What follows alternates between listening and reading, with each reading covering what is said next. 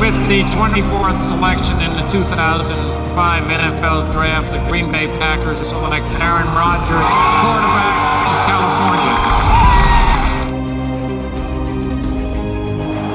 The final snap of Super Bowl 45. The Green Bay Packers have won the Super Bowl. The Lombardi Trophy is coming home. Willkommen zur neuen Folge Packers Talk Germany, Folge 47. Wir sind in der Wildcard-Runde der Playoffs und wir haben eine Bye-Week. Wir sind nämlich äh, der Second Seed in der NFC. Und heute quatschen wir so ein bisschen über die letzten beiden Spiele. Wir haben ja über Weihnachten den Vikings, äh, beziehungsweise den Post-Vikings und Pre-Lions Podcast ausfallen lassen. Und heute mit dabei sind der Chris, hallo. Einen schönen guten Abend. Der Markus. Servus, Chris, ich habe die Ehre. Und ich, Nick, bin auch wieder dabei. Wir werden jetzt gleich anfangen mit die Bold Predictions von den letzten zwei Spielen.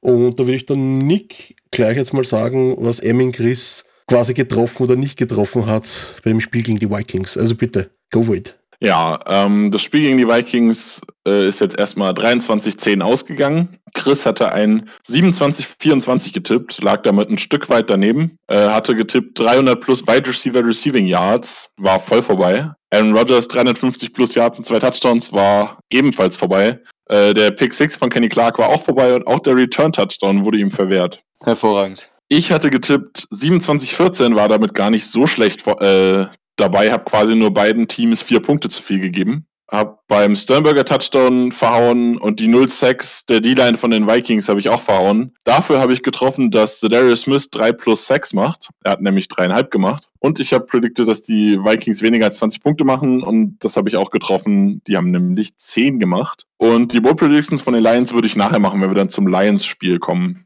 Alles klar, dann machen wir es so. Na dann starten wir einfach mal mit die MVPs vom Vikings-Spiel, genau. Ja, Chris, magst du anfangen mit deinen MVPs ja. der Partie? Ja, äh, ich fange an der Defense an. Das sollte eigentlich relativ einfach gewesen sein. Ähm, Darius Smith ist mein MVP. War in dem Spiel komplett dominant, egal wo er aufgestellt wurde, gegen Run und Pass. In meinen Augen bester Spieler auf dem Feld gewesen. Ähm, sehr konstant, war jetzt nicht, dass er in einer Halbzeit überirdisch war und in der anderen dann Durchschnitt, war durchgehend extrem dominant und teilweise war das wirklich eine One-Man-Show. Also war für mich relativ einfach die Wahl. Wollt ihr erst Defense machen oder soll ich direkt Offense mitmachen? Mal die Defense durchmachen, würde ich sagen, oder? Okay, na ja. dann sag du, Nick. Was ist dein Defense-MVP? Oh, das ist schön. Ich habe mich schon überlegt, was ich als, wenn ich als dritten nenne. Als, äh, als zweiten nehme ich Kenny Clark. Das ist für mich fast außer Frage. Er hat relativ gut gespielt, ähm, hat zusammen mit Darius Smith die Interior Offensive Line der Vikings komplett auseinandergenommen. Äh, Bradbury, Elfline und den Namen von Right Guard habe ich gerade vergessen. Gar keine Chance gegen die beiden gehabt. Es war einfach richtig, richtig stark. Alles klar. Da, dann nehme ich den Mann in der Mitte. Ich nehme Martinez ich weiß nicht, für mich, für mich ist er einfach, äh, einfach er spielt einfach jede, jede, jedes Match spielt er immer sehr solide. Er ist immer unsere, unser Fels in der Brandung in der Mitte und ja, Blake Martinez, Baby. Zu Martinez würde ich auch noch mehr sagen wollen. Das würde ich aber machen, wenn wir zum Lions-Spiel kommen, weil es da passender ist und interessanter ist. Ja, ja, das stimmt. Ja, das stimmt Deswegen. auf jeden Fall. Ja, dann machen wir die Offense-MVPs gleich weiter, oder? Ja, in der Offense habe ich mich entschieden für Devante Adams. Hat unsere Offense in dem Spiel Als Nummer 1 Devante Adams? Also 1, ja. Okay, ja. Hat äh, 16 Targets bekommen, 13 Catches. Äh, die Wahl fand ich ein bisschen schwieriger, ähm, wegen dem Touchdown-Drop. Wahrscheinlich dachtest du jetzt an, an Jones. Aber für mich war... Ja, also, ja. Für, für, mich, für mich war in dem Spiel mehr, was unsere Offense getragen hat, Adams. Also, wenn man das so sagen kann, glaube ich, dass wir ohne Adams deutlich mehr Probleme gehabt haben als ohne hätten als ohne Jones in dem Spiel gegen die Vikings. Jetzt habe ich mich für Adams entschieden. Alles klar, okay. Ja. Und was sagst du, Nick? Und dein? Ja, im Prinzip haben wir es gerade schon äh, angedeutet. Also ich habe Aaron Jones genommen, 154 äh, Yards, zwei Touchdowns, dazu noch die Catches, die jetzt nicht so viel eingebracht haben, aber waren auch dabei. Ein dominanter Rusher, sein 56 Yards Rush war richtig, richtig stark. Einfach in allen Belangen dominant. Hatte ganz am Anfang den, äh, den Fumble, aber ja, sonst hat Aaron Jones also was ganz eine lustige Anekdote ist, die vielleicht äh, einige schon mitbekommen haben. Anthony Barr hat äh, nach dem Fumble von Aaron Jones zu ihm gesagt, äh, sind die Lichter hier zur Hilfe dich? Und dann ist Aaron Jones halt richtig aufgedreht und gegen die Lions ist er dann ins Stadion gekommen mit einem Shirt, auf dem dieser Spruch draufsteht. Ja, Fand ich lustig. Fand ich auch sehr geil, ja. Das war ziemlich cool, ja. Ähm, so, Markus, wer ist dein Das, Offensive MVP? es ist echt schwierig. Jetzt, jetzt habt ihr mich die zwei Besten schon weggeschnappt, natürlich. Also, ich nehme jetzt einfach Alan Lazar, weil der hatte eben genauso eben äh, seine 5 Racks, hat so noch 45 Yards gemacht, aber es waren wichtige 45 Yards, sage ich mal. Es waren, glaube ich, äh, ich glaube, von den fünf Catches waren drei oder vier bei Third Downs. Also von Eben, fünf waren immer äh, kurze, konvertierten Third Downs war's, waren alle wichtig eigentlich. Ja, es waren neun Targets, hat er gehabt, eben fünf Catches und der längste war 15 Yards eben und die meisten waren immer relativ kurz, eben war immer dritter und so mittellang quasi und da hat er eben die wichtigen Catches nämlich gemacht. Deswegen ist für mich Alan Lazar die Nummer drei. Dann Ja. nach, nach Devonta Adams, nach ähm, Aaron Jones, ja, Alan Lazar, Baby. Aber wie auch zu Martinez ähm, würde ich zum Lions-Spiel mehr zu Lazar sagen. Ja, Genau, da würde ich dann auch nochmal genauer zu auf Lazar, wollte ich auch nochmal genauer auf Lazar eingehen. Ja. Kommen wir dann gleich zu. Okay, passt. Ja, dann hätten wir ja unsere Defense-MVPs, dann hätten wir unsere Offense-MVPs. Dann würde ich mal sagen, ähm, wir gehen einfach mal unsere Key Plays durch, oder? Also was in der Defense passiert ist, ähm, Positives, Negatives und dann was in der Offense passiert ist, Positives, Negatives, oder? Das können wir so machen. Ich muss aber ganz ehrlich sagen, ich habe zur Defense, habe mit Jamon Williams aufgeschrieben, der eins, zweimal nicht so gut aussah. Und ansonsten habe ich für die Defense absolut nichts Negatives. Ja. Einfach stark. Ich habe mir bei der negativen, also ich hätte wirklich fast jeden Spieler positiv erwähnen können. Was man vielleicht so äh, generell noch zu dem Spiel vorher sagen kann, bevor wir so auf die einzelnen Spieler eingehen, ist, also in meinen Augen war das als gesamtes Team von allen Units das beste Saisonspiel der Packers. Das ist natürlich Geschmackssache, wie hoch man die Turnover anrechnet dabei. Wir hatten auch andere gute Spiele, aber ich fand, wir hatten noch kein Spiel, wo alle drei Units so konstant über 60 Minuten gut waren. Ja, die Turnover in der ersten Halbzeit waren normalerweise ähm, reichen die schon, um das Spiel zu verlieren. Das hat unsere Defense angerichtet, aber unsere Offense war trotzdem nicht schlecht in der ersten Halbzeit. Und ich fand Ja, aber wir hatten halt die, die diversen Plays, ne? Also um das mal zusammenzufassen, ich habe das vorher im Discord-Channel aufgeschrieben. Wir haben einen Fumble von Aaron Jones, eine Interception von Rogers, ein Fumble von Devontae Adams, ein Drop Pass von Lazar, ein Fumble von Graham, den Glück, der glücklicherweise recovered wurde, und ein Ja. gedroppter Touchdown von Devontae Adams. Ja. Und es ist krass, wenn alle deine Key Player, alle deine Offensive Player, die irgendwie relevant sind, so richtig, also Aaron Jones, Rogers und äh, Devonta Adams sogar mit den drei Turnovern, dann dahinter Lazar, Graham und nochmal Adams mit nochmal drei negativen Plays. Ja. Wenn die Key Player deiner Offense so spielen, dass du ein Spiel gewinnen kannst, dann Chapeau an diese Defense. Und Grandios. trotz, und, aber trotzdem bin ich nicht aus der Halbzeit rausgegangen und hatte unsere Offense, also ich hatte jetzt kein schlechtes Gefühl für die zweite Halbzeit in der Offense, weil unsere Offense trotzdem nicht schlecht übers Feld gekommen ist. Und also unsere Defense war so, sowieso komplett dominant das ganze Spiel über und eigentlich sind die 10 Punkte auf dem Scoreboard auch schon lächerlich, wenn man sich das Spiel und alle Stats und so dazu anguckt. Aber ja, die, also klar, die Defense war die bessere Unit, aber ich fand das trotzdem einen sehr, sehr guten Auftritt auch der Offense, vor allem natürlich wegen der zweiten Halbzeit. Ja, das liegt aber halt, also das Krasse ist, du musst ja bedenken, wir haben neun Punkte, drei Field Goals gemacht, obwohl wir drei Fumbles hatten. Ja, genau. Wobei ich mir da, wobei man dazu muss man jetzt halt wiederum sagen, wenn die Defense nicht so stark gehalten hätte und die Vikings wären nach den Turnovern länger auf dem Feld gewesen, hätten wir da vielleicht auch nur ein Field Goal gehabt, vielleicht noch ein zweites, dann sähe das Ja. auch nicht so schön aus. Und wenn die Defense dann nicht ganz so stark hält, dann geht man mit einem 6 zu 17 oder sowas in die Halbzeit und dann muss man sich schon fragen, was die Offense da eigentlich angestellt hat. Ja, ja, klar.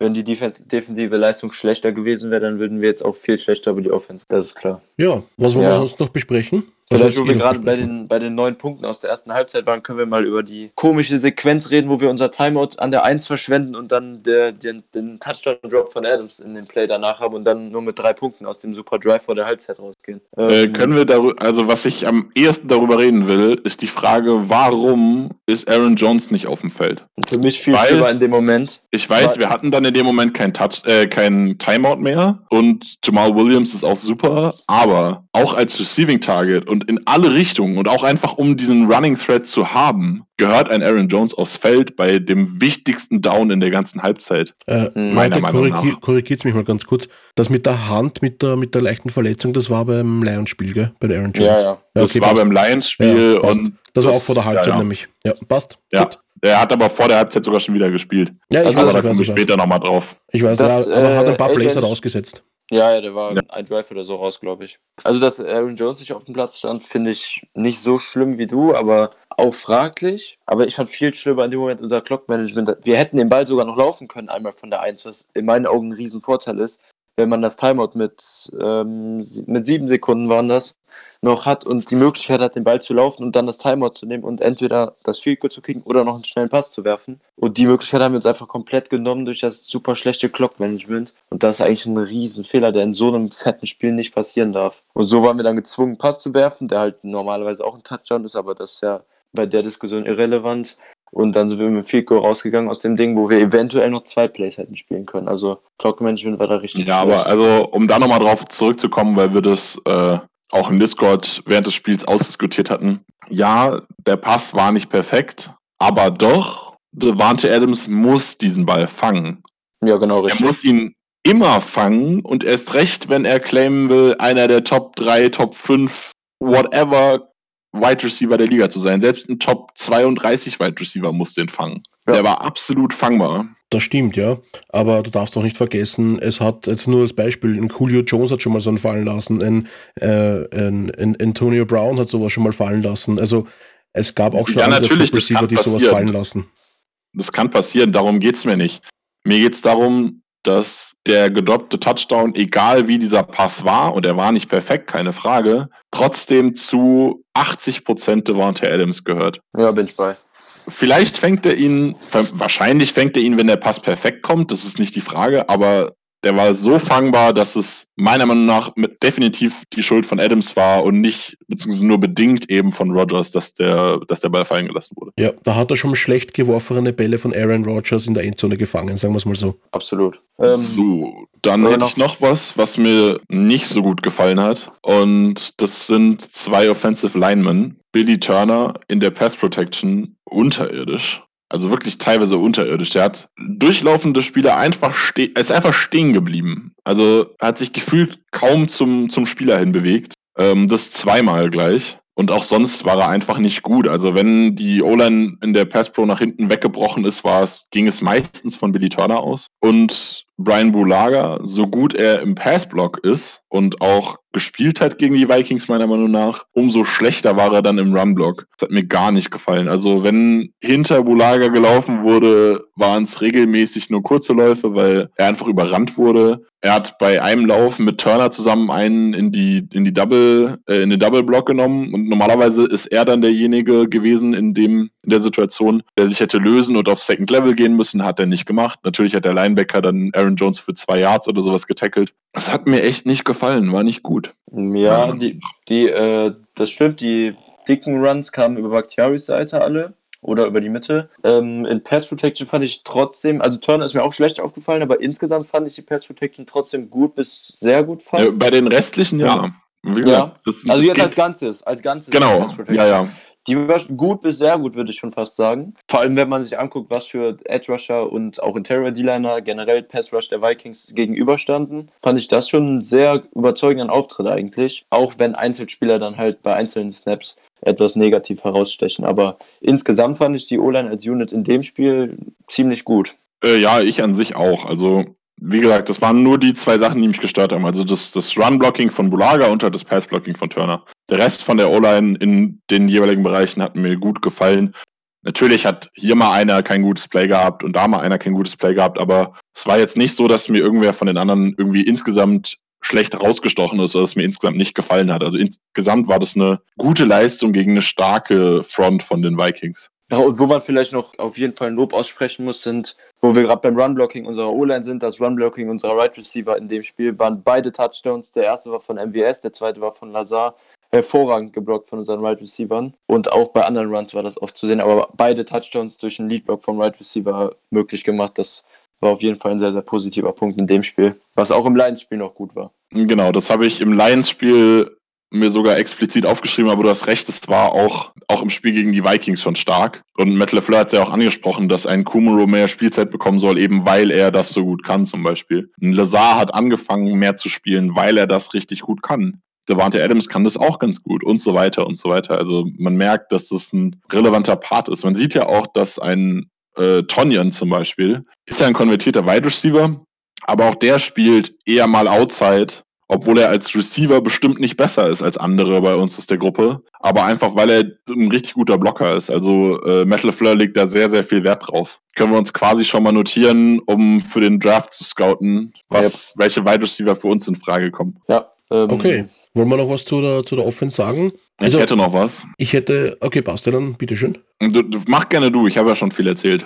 Also nein, ich wollte ich wollt nur mein Keyplay noch in der Defense noch sagen, weil das war wirklich schön. Okay. Aber das mache ich später. Ähm, also bei der Offense hat mich noch gestört. Ich war nicht glücklich mit den Play Calls und auch nicht glücklich mit der Execution. Eine Sache, die mich sehr gestört hat, sehr, sehr, sehr gestört hat, und das hat mich in dem Spiel gestört und kam gegen die Lions wieder vor. Und ich habe es eigentlich im Podcast vor den Vikings schon gesagt, dass die Vikings das sehr, sehr gut verteidigen. Sind diese direkten Pässe auf Wide Receiver außen, die dann eins gegen eins mit einem Cornerback oder so stehen. Ja, wir haben da zwei, drei Pässe gehabt, wo wir fünf Yards rausgeholt haben. Wir haben aber auch zwei, drei Pässe gehabt, wo wir in wichtigen Momenten fünf Yards verloren haben. Und das ist doch, das ist doch Mist. Also, wieso werfe ich denn einem, einem Wide Receiver einen Ball zu? Vor allem dann einem, einem Devarte Adams. Wir haben es einmal, haben wir das Play über MVS gemacht, nachdem er irgendwie, nachdem er die letzten Spiele immer wieder seine Jobs hatte. Das erwartet man vielleicht nicht, dass er den so direkt in die Hand bekommt. Dann hat er fünf Yards draus, äh, sechs Yards draus gemacht okay, das kann man mal machen, aber ein Devante Adams, wo jeder ein Auge drauf hat, wo eher schon zwei Spieler stehen,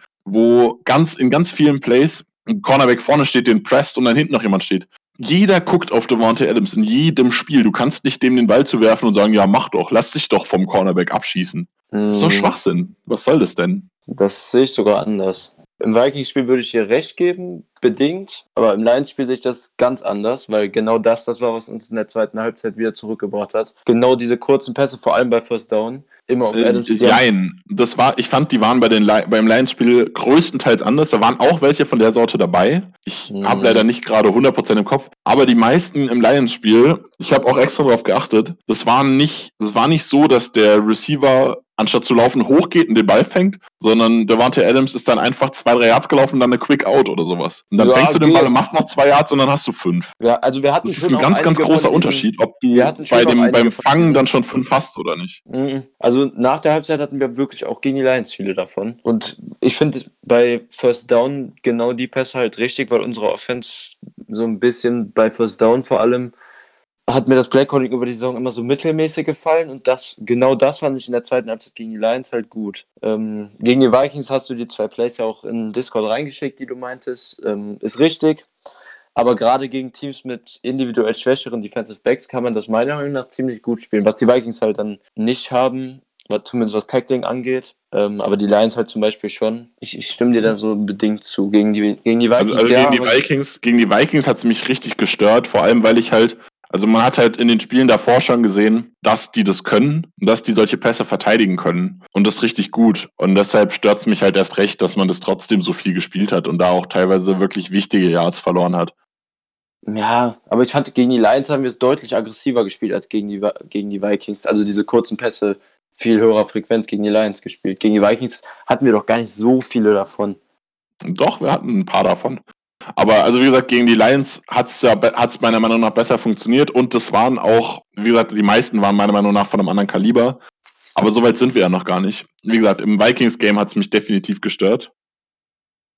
Und was mich noch äh, überrascht hat, fast schon, äh, sind, ist komische bzw. schlechte Execution einfach. In Kombination mit komischen Calls. Ich weiß nicht, also wir haben da so, so zwei, drei Plays schon durchexerziert im Discord, wo einfach die das Blocking-Scheme der O-Line komisch verteilt war, wo du einfach das anguckst und dir denkst, es gibt keinen Grund, wieso das passiert ist und dass das passiert ist, war der Grund für ein negatives Play. Also zum Beispiel ähm, ein Play, was ich so sehr bildlich im Kopf habe, weil wir da länger darüber diskutiert haben, ähm, da blockt Bakhtiari nach innen und geht in den Double Block mit äh, Jenkins ohne Grund, einfach so. Ähm, dann kommt außen Austin Bryant, den Defensive End, will man ja. theoretisch durchlassen. Der das ist das Lions-Spiel, Das ist das Lions-Spiel? Ja. Ach, Austin, Austin Bryant. Bryant, ja, genau. Ja. Entschuldigung, aber es war auch das, das Beispiel ist aus dem Lions-Spiel. Jetzt bin ich durcheinander gekommen, weil wir zwei haben. Ähm, es gab aber auch Plays im Vikings-Spiel, was mich sehr gestört hat. Was war das denn? Egal, jedenfalls ähm, gab es auch im, im Vikings-Spiel, ich habe es mir nämlich aufgeschrieben, bevor ich die, das Lions-Spiel geguckt habe, ähm, wo einfach. Ach so, genau, ich erinnere mich. Ähm, das, wo, der Punkt, wo ich es aufgeschrieben habe, war der Moment, ähm, der Sack von äh, Ogdenigbo. Ich weiß nicht, ob ich ihn richtig ausspreche. Ähm, der One-on-One -on -One mit Robert Tonyan steht. Oder Graham, einem von beiden. Nee, Tonyan ist richtig. Das ja. war Tonyan, ne? Ja. Ähm, was ja an sich okay ist, wenn ich vorhabe, den Ball schnell rauszuspielen oder einen Laufspielzug zu machen oder irgendwas zu machen, bei dem Tonyan, der ein Receiving Tight End ist, nicht gegen einen Defensive End aushalten muss. Aber wenn ich dann warte und einen Five-Step-Drop, glaube ich, war es, äh, mache, mich dann noch umgucke und den Ball nicht werfe, dann ist doch klar, dass der Defensive End diesen Tight überrennen und einen Sack machen wird. Das ist doch, also das, in dem Moment, in dem das so gecallt wird, dass Tonyan gegen diesen Spieler steht, muss doch Aaron Rodgers im Kopf wissen, der Ball muss raus. Also da, da kommt man doch drauf. Das verstehe ich nicht. Wieso spielt man das? Das ist Ja. für mich unerklärlich. Aber das ist dann für mich mehr auf Rogers als auf Lafleur. Weil Ja, deswegen sage ich ja, das ist so eine Mischung aus komischem Call beziehungsweise komischer, komischem Blocking-Scheme, Verteilung. Also es wird ja auch nicht immer im Ja. Call das, das Blocking verteilt. Passiert ja auch teilweise an der Line mit dem Look der Defense. Hm. Ähm, aber halt eine komische Verteilung davon in Kombination mit schlechter Execution, meiner Meinung nach. Ich habe gerade halt nicht im Kopf, wie die Routen der Wide Receiver auf, dem, bei dem Play waren. Ich habe es auch Ähm, nicht im Kopf, aber Wenn es tiefe Routen waren, dann ist es auf jeden Fall auch auf Lafleur. Wenn nicht, dann ist es halt noch mehr auf Rogers, weil dann war ja designt, dass der Ball schnell weggeht, dann ist es ja kein schlechter Call. Ähm, dann hat Rogers den Ball halt nur zu lang gehalten und das wurde keiner frei. Weiß ich jetzt gerade halt nicht. Aber ja, war. ja, ich war weiß auch nicht, aber selbst wenn, muss er den Ball wegwerfen. Also das, das kann ja nicht sein. Ja, habe ich mir auch mehr mit Äh, angeguckt. Ähnlich war das ähm, beim Sack von der 99. Die 99 ist Daniel Hunter, glaube ich, ne? Ja, 99 Hunter. Wo Rodgers nach rechts rausrollt und den Ball einfach nicht wegwirft. Ja, das war Es ist kein Receiver frei. Ja, ja. Wirf ihn doch einfach. Also, der nimmt irgendwie minus 5 Yards oder sowas in Kauf. Nee, so schlimm war das nicht. Das war ein, zwei Yards. Das war Es nicht waren, es waren ein paar, glaube ich. Nee, nee, nee. Ja, aber ich weiß, Ähm, welches Play du meinst. Also, aber ich verstehe das nicht. Warum wirft er denn den Ball nicht weg? Ja, das war komisch. Und das sah dann, kurz so aus, als würde er den noch komplett quer übers Feld werfen wollen. ja genau, wollte er wahrscheinlich. Aber also, er hat ja sogar dann zur Wurfbewegung ausgeholt, denkt sich, oh shit, der steht da, dann wirfen doch einfach ins Aus. Du bist schon rausgerollt, du stehst quasi vor der Line of Scrimmage, du darfst den überall hinwerfen, wo du willst. Wirf ihn Ja. einfach weg. Das war so ein richtig Ähnliches, ähm, ähnlich war das dann nochmal. Jetzt muss ich gerade wieder gucken, dass ich nicht wieder im Spiel verrutsche. Aber nee, ich kann nicht im Spiel verrutschen. Äh, Danny Vitale war nämlich inactive gegen die Lions. Ähm, bei dem einen Play, wo auch das Scheme total komisch verteilt war. Also es sah schon, schon, schon von vornherein irgendwie komisch aus, dass Rodgers nach rechts rausrollen will und man rechts so gar keinen Blocker hat. Aber dann blitzen sie halt von der Seite, was halt super unglücklich ist. Wenn du ein Play hast, wo du eine Seite offen lassen willst und von da blitzen sie dann gerade, ist scheiße gelaufen. Dann reagiert aber ähm, Vitale auf, auf den Blitz und zieht gerade so noch rüber, denkt sich, okay, Rogers will rausrollen. Also blockt er nach innen. Was passiert? Rogers vertraut ihm nicht, bleibt in der Mitte stehen. Äh, und dann gibt's ein Holding von Vitale, weil Rogers da steht. Wo ich mir dann auch so denke, so, es hat hier einiges nicht geklappt, aber mh, das kann, also das kann doch nicht sein. Also ich verstehe sowas nicht. Entweder du hast ein Play, dann ziehst du es durch, oder du lässt es, aber also er kriegt ja dann sogar danach trotzdem noch mal, ich glaube von zwei Leuten gleichzeitig irgendwie einen drauf. Also das waren einfach so einige Entscheidungen beziehungsweise Executions von den von den also das Scheme sah im, oder die, die Plays sahen im Vornherein schon komisch aus und dann wurden sie schlecht executed und dementsprechend sind dann negative Plays dabei rumgekommen. Wer jetzt genau dafür schuld ist, weiß ich nicht, weil ich nicht weiß, was genau der Plan war und was genau gemacht werden sollte. Sah aber nicht gut aus, hat mir nicht gefallen. Wo wir gerade bei Rogers sind, können wir vielleicht noch die Interception kurz ansprechen. Die hat mich schon so, ich gucke jetzt seit einigen Jahren und nicht so lange wie Markus, aber schon ein paar Jahre. Und die Interception, sowas habe ich noch. Also ich kann mich gerade an nichts erinnern, was irgendwie derart einfach von Rogers war, jetzt den Ball herzugeben. Das war wirklich so eine Interception, die so ein klassischer Durchschnitts- bis unterdurchschnittlicher NFL-Quarterback wirft. Das ist so eine richtige Rookie-Interception gewesen. Ja, das war ganz. Er hat einfach den Safety nicht gesehen. Ja, absolut. Also beziehungsweise es, vielleicht hat er auch den Safety gesehen und unterworfen, das kann durchaus auch sein. Aber ja, der also wirft der einfach so, als wäre der Safety nicht da. ja, ich glaube auch, er hat ihn nicht gesehen, sah auch, auch aus der Kameraperspektive so aus, als wäre der verdeckt gewesen. Aber wie du sagst, Rookie-Mistake.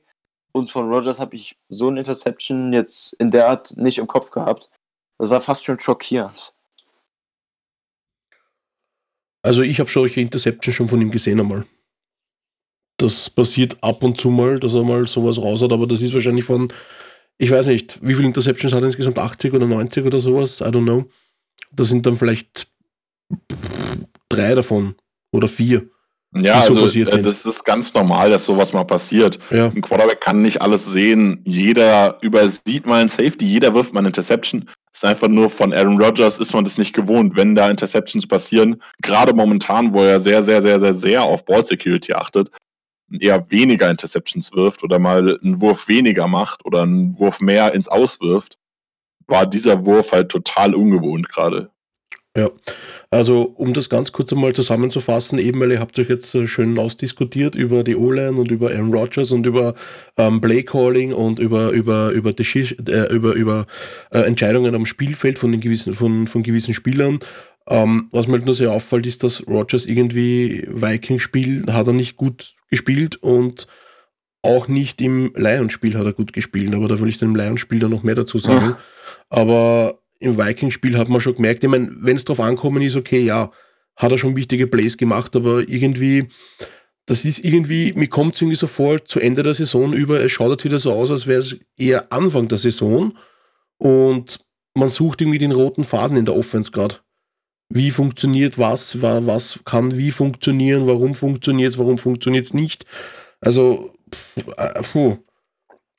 Ich hatte dazwischen Äh, wo- Was ich, was ich da ein bisschen hoffe, ist, dass es einfach so ein bisschen, also wir spielen ja auch neue Sachen, wir spielen anders, wir spielen ähm, allgemein, keine Ahnung, diese ganzen, das ist jetzt auch wieder Lions-Spiele, aber diese ganzen Endarounds von Run, also von vielen Spielern, vor allem von Irvin oder so, bei, bei Runs oder so oder Vor-Runs, das sind alles Sachen, die, gar, die haben wir die ganze Saison noch so nicht gespielt und es kommt immer wieder was Neues dazu.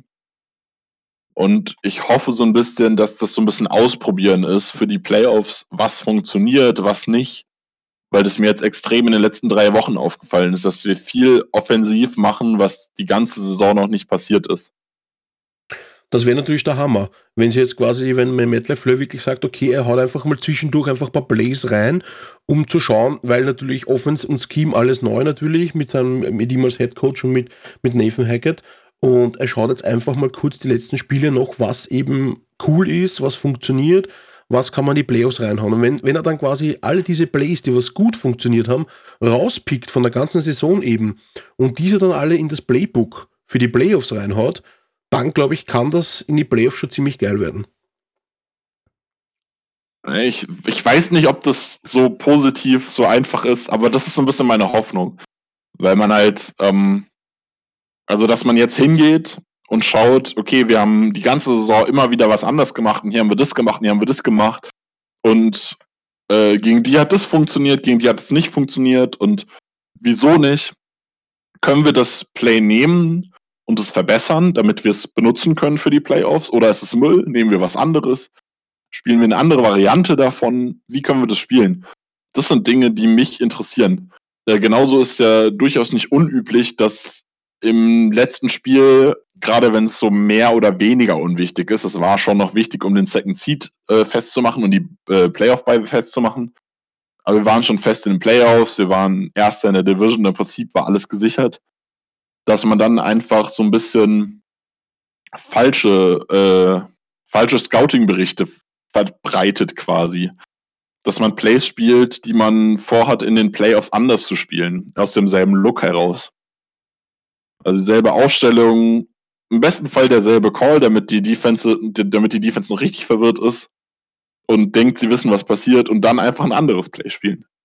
Solche Dinge. Ich hoffe einfach, dass es wirklich in die Richtung geht, weil auch wenn wir gegen die Vikings irgendwie in der zweiten Halbzeit so ein bisschen mehr gefunden haben und ohne die Turnover auch eine gute Offense gespielt haben, war das gerade in Kombination Lions und Vikings Game echt schlecht, was unsere Offense getan hat.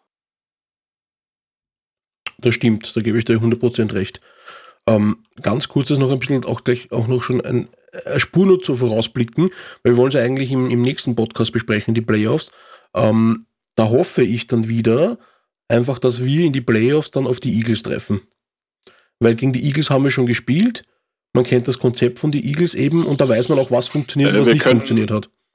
Wir können doch, wir können gegen Ja. den Oh, Playoffs wir gegen können die gegen, spielen. die Vikings Ja, können ja, wir nicht klar. Wir spielen. können nur die Vikings. Seahawks, Eagles Genau. und Saints. Es wäre aber unwahrscheinlich, weil erstens die Vikings gegen die Saints gewinnen müssten in New Orleans.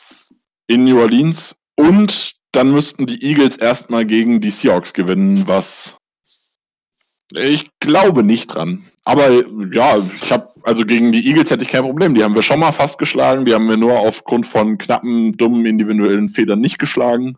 Also generell, Wäre wenn alles die, vorbereitet. wenn die Vikings die Saints schlagen, wäre schon sehr, sehr erfreulich, weil Seahawks oder Eagles hätte ich schon deutlich lieber als, als die Saints. Also das ist natürlich eh klar, aber Das stimmt. das ist für mich ein Riesenbruch zwischen Saints und Seahawks allein auch schon. Mhm.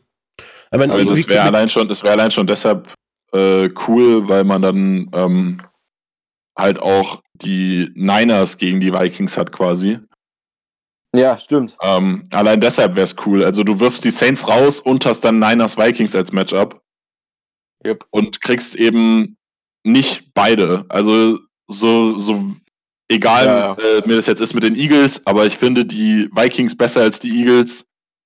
Ich finde die Saints besser als die Eagles und die Vikings und die Saints beide ungefähr, beide, die Saints definitiv besser als die Seahawks und die Vikings ungefähr auf einem Level mit den Seahawks.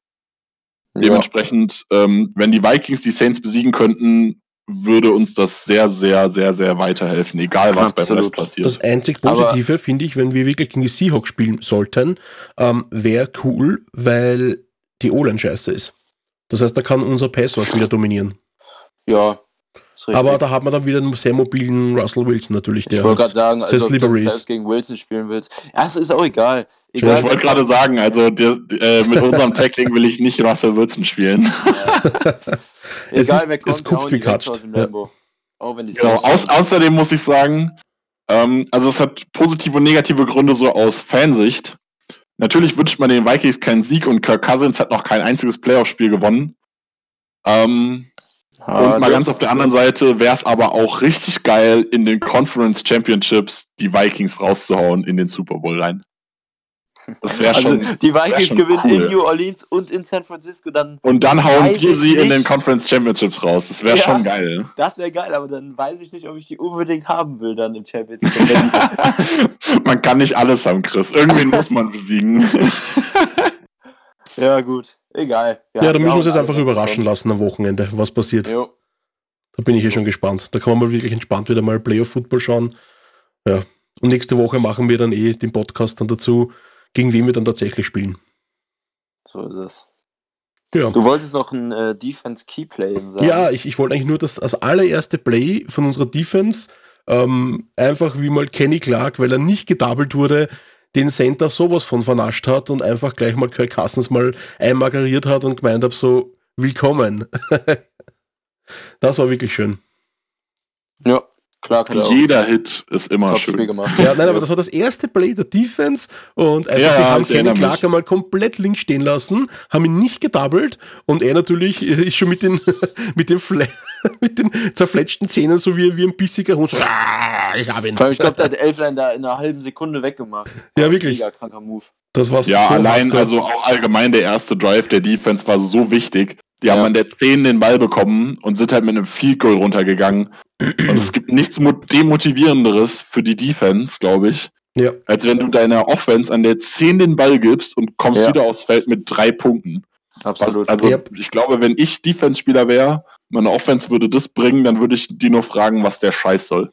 aber das Geile war ja dran, war wir, waren ja, wichtig. wir waren wieder im Kopf von Cousins drin. Das merkst du jedes Mal. Das hast du beim Ja. ersten Spiel gemerkt, einfach, er hat einfach auch äh, scheiße performt. Er hat auch nicht genau Das ist geworfen. einfach Primetime Cousins. Ja, Primetime Cousins. Erstens das, aber auch das erste Spiel gegen ihn. Da haben wir ja 19 Uhr Spiel gehabt, oder damals? Das erste Spiel. Was von haben uns. wir? Das war ein 19 Uhr Spiel, das erste Spiel gegen die Vikings, oder? Dieses Jahr. 9 zu 0? Ein 19 Uhr Spiel. Ach so. Äh, ja, war es. Ja. Müsste, ja. Also, und da haben wir einfach gemerkt, wir waren einfach im Kopf von Cousins drin. Ich bin da gesessen mit ein paar Freunden auf meiner Couch und irgendwie so, lasst ihm werfen. Weil er hat es einfach immer verkackt. Und das, hast ja, du, aber das wir hat haben man auch wieder gemerkt. gut gecovert. Ja. Also King, äh, King wollte ich übrigens noch erwähnen, der ein richtig krasses Spiel gemacht hat. Vor allem Ich muss ganz ehrlich sagen, ich habe mich ja vorbereitet, der Dritte bei den MVPs zu sein, wie ich sonst immer bin. Und King wäre mein Kandidat an der Nummer 3 gewesen, Ja. sogar vor Blake Martinez. Auch wenn Blake Martinez ein gutes Spiel gemacht hat, äh, muss ich Markus zustimmen, aber King hat auch ein gutes Spiel gemacht King war mega gut. und hat halt die Interception gefangen, wo ich dann am Ende ja, aber ich habe mir gesagt extra hätte, dass ich es aufgeschrieben, King gebe. ich habe mir extra aufgeschrieben, nicht nur das Big Play, sondern auch der zwei Tackles, glaube ich, verlost. Direkt bei so einem Right Receiver Screen, so einen ganz schnellen Pass nach außen, die er dann direkt, einmal sogar gegen Titan, meine ich. Ähm, kann aber sein, dass ich das gerade auch wieder mit dem Lions-Spiel verwechsel. Auf jeden Fall habe ich zwei Plays gerade im Kopf von King, wo er beide Male richtig starke Tackles gemacht hat. Also gegen die Vikings super stark gespielt. Jo. Ja, kann Ja. ich bestätigen. Okay. Ja. Wollen wir noch was sagen zum Lions-Spiel jetzt da, im Großen und Ganzen? Du meinst Zum zum Vikings-Spiel. Vikings-Spiel? Äh, Entschuldigung, ja, zum Vikings-Spiel natürlich. Ich Wär wäre fertig. Okay, passt. Ähm, wollen wir noch die Roster-Moves machen oder machen wir die dann nach den Lions? Mm, Das würde ich danach machen, weil zwar einer davor war, aber jetzt auch einer ganz frisch heute war. Ähm, Alles das will ich klar. am Ende feiern. Okay, passt. Und dann Nick Gofrid für die Ball Predictions. Sag uns, was ihr getippt habt letzte Woche. Okay, die Bowl Predictions der Lions-Woche. Das erste Mal, das Spiel ist 23-20 ausgegangen. Und genauso knapp und unwahrscheinlich und unerwartet, wie dieses Ergebnis war, haben wir auch alle unsere Bowl Predictions daneben gesetzt. Äh, ich habe ein 42-0 getippt, was ein bisschen übertrieben war, aber muss man ja mal machen. äh, hab getippt, dass Rogers nach zwei Quartern rausgeht, dass die Lions null Punkte machen, dass Aaron Burks dann in der, äh, in der Garbage Time, in Anführungszeichen, wenn wir in der Defense auch noch mit Backups spielen, Pick 6 macht und dass Sternberger drei Touchdowns macht. Alles vorbei. Chris hat ein 27-17 getippt und war damit immerhin knapper als, meine, Ja. als mein Tipp. Drei und vier Ähm, Punkte. Genau, ähm, hat getippt, dass Aaron Jones zwei Touchdowns macht, hat keinen gemacht. Äh, dass Clark und Lowry vier Sacks machen, haben keine gemacht. Die Special Teams einen Punt-Block-Touchdown machen und Crosby einen Fake-Field-Goal-Passing-Touchdown macht. Und das ist natürlich auch beides nicht passiert. Dementsprechend eine erfolgreiche Woche. Definitiv, ja. Okay, ich würde sagen, bei dieser Partie jetzt da, um das umzudrehen, starten wir mit die Offense-MVPs, weil das wird jetzt nämlich lustig. Weil in der ersten die Hälfte gab es keinen Offense-MVP, mich, wenn ihr mich fragt. Deswegen darf ich anfangen. Ja, Ja, klar, Nick, sagen, ich. Ich würde denselben, ich würd denselben Spieler auch an 2 und 3 nehmen, und weil ich mir sicher bin, dass ihr nicht nehmt. Und er hat in der ersten Hälfte quasi gar nicht gespielt, dementsprechend passt es 100%. Mein Offensive MVP ist Lucas Patrick. Zur Jawohl. Hölle Mhm. hat, hat der gut gespielt. Ja, Für einen Backup Interior Offensive Lineman, ich kann mich an keinen, ich kann mich nicht mal an Pressure erinnern, der über ihn gekommen ist. Kann, er hat gut, er war nicht perfekt, aber hat gut im Run-Blocking funktioniert. Die Snaps waren gut, auch Shotgun-Snaps sind problemlos bei Aaron angekommen. Ja. Hat mir richtig, richtig, richtig gut gefallen. und deswegen fand ich es auch geil, dass er einen Future-Contract schon bekommen hat. Einen Tag Genau, vorher allem. waren wir ja schon bei den Roster-Moves. Eigentlich hätten wir den vorher machen müssen. Ja, nein, aber nur ganz kurz erwähnt, wir wir- werden das dann noch einmal danach nach dem Lions Review dann noch erwähnen nochmal. Genau. Also Lucas Patrick wurde resigned fürs, für Genau. die nächsten Jahre. Saugeiler Move. Ja, Markus, deiner? Ähm, meiner. Ähm, das war natürlich jetzt, äh, das war wirklich ein, ein, ein Geniestreich jetzt von dir, Nick, den Lucas Patrick zu nehmen. Ähm, Aber verdient. ja, verdient, definitiv. Ja, ich sage ja, es war, es war ein Geniestreich, weil Sehr Äh, gut. der, er, er ist- gar nicht aufgefallen. Es ist gar nicht, es, es ist einem gar nicht aufgefallen, dass Corey Lindsay gar nicht auf Feld steht. Weil Ja. einfach, ja, es ich kam über die Mitte positiv nichts. notiert. Definitiv. Das fand ich so krass. Ich habe irgendwann, äh, als ich das Tape geguckt habe, habe ich geguckt und habe einen richtig geilen Block gesehen. Dachte mir so, hä, ist Lindsley wieder auf dem Feld? Weil Patrick ja auch die 62 hat. Mit der 63 von Lindsley vertauscht man das gerne mal. War total verwirrt und guck mir das an und dachte mir so, hä, nee, das ist immer noch Patrick. Der spielt richtig, richtig gut. Und dann dachte ich mir, den muss ich irgendwie erwähnen und dann habe ich das Spiel fertig geguckt und dachte mir so, ja, Lukas Patrick. Eindeutig. Das war geil. Die O-Liner kommen eh immer viel zu schlecht weg. Haben sie mal verdient jetzt hier. Definitiv, ja. Ähm, Markus, ich würde, ich, ich würde eigentlich gern den, den, den äh, an der Hand liegenden nehmen, aber mal schauen, was der Chris da nimmt, weil ich werde jetzt wieder nehmen den gleichen von Vikings spielen, nämlich Alan Lazard, der hat nämlich auch acht Targets Gute gehabt, vier, vier Uff, Racks, nämlich vier die- wichtige Racks, nämlich und den Touchdown, einen schönen Touchdown nämlich. Und ähm, ja, das Problem war, er hat zwar acht Targets gehabt, aber ich glaube davon waren drei, aber sowas von überworfen von Rogers Ja, dass die Hälfte reicht. Und das wäre einer von denen, von den dreien, wäre nämlich ein, ein easy cheesy Touchdown gewesen. Der hat nämlich den Safety tief geschlagen gehabt. Das war so eine, so eine ein Slot, Slot, a Crossing Route in der Tiefe. Und ja, das wäre easy cheesy ein Touchdown. Also der hat locker zwei Touchdowns gehabt, die Partie. jo. Also Allen, das hat mir wirklich sehr gut gefallen. Wer auf der Hand liegend wäre für mich jetzt gewesen der Wante Adams, weil auch wieder 13 Tage, 7 Racks mit 93 Yards, ein Touchdown, okay. Hatte aber, ähm, ich glaube, wenn ich mich erinnere, ein oder zwei Drops, die was wirklich fatal waren, auch beim Hatte mal wieder einen Touchdown-Drop. Ja, genau. Und das noch dazu. Deswegen war es für mich Allen Lazard, weil er hatte keinen Touchdown-Drop. Er wurde nämlich leider wirklich von Rogers einfach böse überworfen, dreimal. Ja, äh, muss ich dazu sagen, wäre meine zweite Wahl gewesen, aus genau denselben Gründen. Ja, wäre meine erste Wahl ebenfalls gewesen, aus genau denselben Gründen. Aber bitte, Ähm. Chris, jetzt bin ich gespannt, was für dich jetzt danach kommt. Ja, jetzt muss ich mich natürlich umorientieren. Ich schreibe mir immer nur einen auf. Uff. Ja, du bist Ähm. sonst immer als erstes dran, ne? ja, Jetzt weißt du, wie ja das ist. dann. Ähm, ja, da muss ich ja eigentlich jetzt Adams nehmen. Ich hätte noch zwei Ich auf muss, meiner ich muss Liste ganz stehen. kurz überlegen, ganz kurz überlegen. ob Okay, na warte, Chris, dann überleg kurz und sag dann Nico mal, was du noch auf deiner Liste hättest. Ich Ja, habe ähm, auf meiner Liste stehen, zwei von denen darf Chris sich aussuchen, weil ich glaube, dass er auch zwischen den beiden denkt. Ich kann ja gerne mal erklären, warum die beiden auf meiner Liste stehen. Äh, und warum sie nicht vor den anderen beiden sind. Und warum ich einen, be- ich persönlich einen besser sehe. Und zwar habe ich Devontae Adams offensichtlicherweise noch, noch auf der Liste stehen Ja. und Aaron Jones. Hm. Und ich habe, ähm, wieso Devontae Adams nicht davor ist, haben wir gerade schon gesagt. Der Touchdown-Drop ist was, was mich massiv hat Lazar vorbeischieben lassen. Dazu hatte Adams noch den einen, der inbounds fangbar gewesen wäre, wo er den zweiten Fuß nicht reinbekommen hat. Was mich ein bisschen geärgert hat bei Lazar, der hatte auch so ein Ding, der war aber, da war der Pass aber deutlich weiter außen, hatte ich das Gefühl. ja, ich fand den von Lazar ehrlich gesagt einfacher zu machen. Okay. Von Adams. Aber ja, Okay, bei dann waren, beide vielleicht waren beide fangbar, aber Ja. wie gesagt, also der Touchdown-Drop war das, was für mich äh, Devonta Adams hinter Lazar schiebt. Und was mir bei Aaron Jones, der hat richtig gute Stats. Ähm, 25 Rushing Attempts für 100 Yards sind vier im Schnitt. Er hat 43 Yards in zwei Catches gemacht, hat aber auch einen Drop dabei gehabt. Und was mir aufgefallen ist beim Tape, Tape gucken, dass Aaron, Jones, Aaron Jones erstaunlich mehrmals, also ich glaube bei, also ich habe jetzt explizit drei Plays im Kopf, wo er komische Entscheidungen getroffen hat. Er geht nicht in die freie Lücke, er geht nicht in die Lücke, die offensichtlich geschemt die Lücke ist, wo er eigentlich rein soll. Was dazu führt, dass dann das Blocking kollabiert und er einen Tackle für 0 oder 1, 2 Yards hat. Obwohl er anders hätte 5 haben können. Oder halt mehr, wenn er da noch was kriegt. Was aber für, für Aaron Jones spricht, sind dann Plays wie kurz vorm Ende der eine Lauf. Äh, beziehungsweise der Pass war das ja, ähm, Der Screen. Ja. für genau der Screen für 31 Yards, wo ihm eigentlich trotzdem, trotz des Screens, einer an den Hacken hängt. Der Mhm. dreht sich da raus und spinnt sich raus und rennt noch für 30 Yards übers Feld und war dann halt wirklich mitbeteiligt daran, dass wir das Spiel noch gewonnen haben. Äh, von daher ja. ist eine schwierige Frage, ist eine schwierige Kiste. Also ich bin mir bei denen auch sehr, sehr unsicher, wen ich vornehmen würde. Ich glaube, ich würde Devontae Adams vorschieben.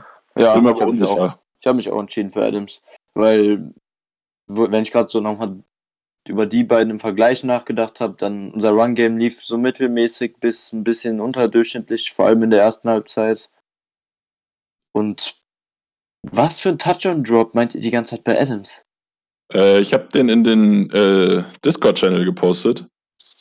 Ähm, Erste, zweite Halbzeit? Äh, jetzt muss ich kurz nachdenken, das weiß ich aus dem Kopf nicht. Äh, einfach das letzte Video. Das letzte ähm, Video. War direkt vor dem Touchdown von Lazar. Also irgendwie zwei Plays vorher oder so. In, einfach in Ach, die Ecke. Der. Ah jo, allerdings, okay. Den berührt er, also der ist so fangbar ja, gewesen. Den hatte ich gerade nicht im Kopf. Okay. Also äh, kurz für die Leute, die natürlich das Play jetzt nicht unbedingt sehen, äh, ist kurz vor Schluss erst äh, äh irgendwie ein Play an der 35 oder sowas war es, glaube ich. Hm. Und es war ein tiefer Pass auf, äh, auf Devonta Adams in die Ecke und er kommt, bekommt die Hände dran und der Ball fällt darüber runter. Ja, ähm, okay. Ich nehme der dann, war fangbar. Ich nehme dann Adams wieder auch als MVP. Hätte gern Lazar genommen, aber Markus ist mir natürlich hier zuvor gekommen. Dann äh, Adams hatte auch wieder ein, ein paar wichtige Third Down Conversions. Nicht so viele wie Lazar in dem Spiel, aber hatte auch den Big Play Touchdown, der uns wieder zurück ins Spiel gebracht hat, wo die Route auch übrigens extrem geil gelaufen war. Und als Slay, selbst als Slay gespielt hat, dann, als er verletzt angeschlagen zurückkam, äh, Mitte der zweiten Halbzeit, hat Adams ihn weiter relativ deutlich dominiert und war auch wieder ein sehr gutes Spiel. Ja, dann nehme ich Devante Adams. Alles klar. Okay. Also dazu will ich jetzt noch ganz kurz was sagen, wenn wir gerade bei der Offense sind. Also ich war wirklich, ich muss sagen, wirklich enttäuscht von Aaron Rodgers. Also, dass er mal ein oder zwei überwirft, okay, oder mal unterwirft, okay, aber Alter, der hat 55 Attempts gehabt und 27 nur angebracht. Äh, okay, mein, die meisten Completions hat er, glaube ich, dann eh in der dritten, vierten Quarter dann. Mhm. Aber das war ja. Ach, so, so, ich glaube, Rogers hat den Rekord für Overthrows in einem Spiel gebrochen. Wirklich? Seit das, seit das. Nee, wirklich, ich glaube, das habe ich irgendwo gelesen. Ich weiß gerade nicht, wie viele äh, das waren. ESPN hat das, Rob Demowski hat das gepostet. Ja, ja. Dass Rogers genau. den, äh, seit sie das mit äh, statistisch erfassen, hat er den Rekord an Overthrows äh, gebrochen. Wie viele waren das? Und weißt du das gerade?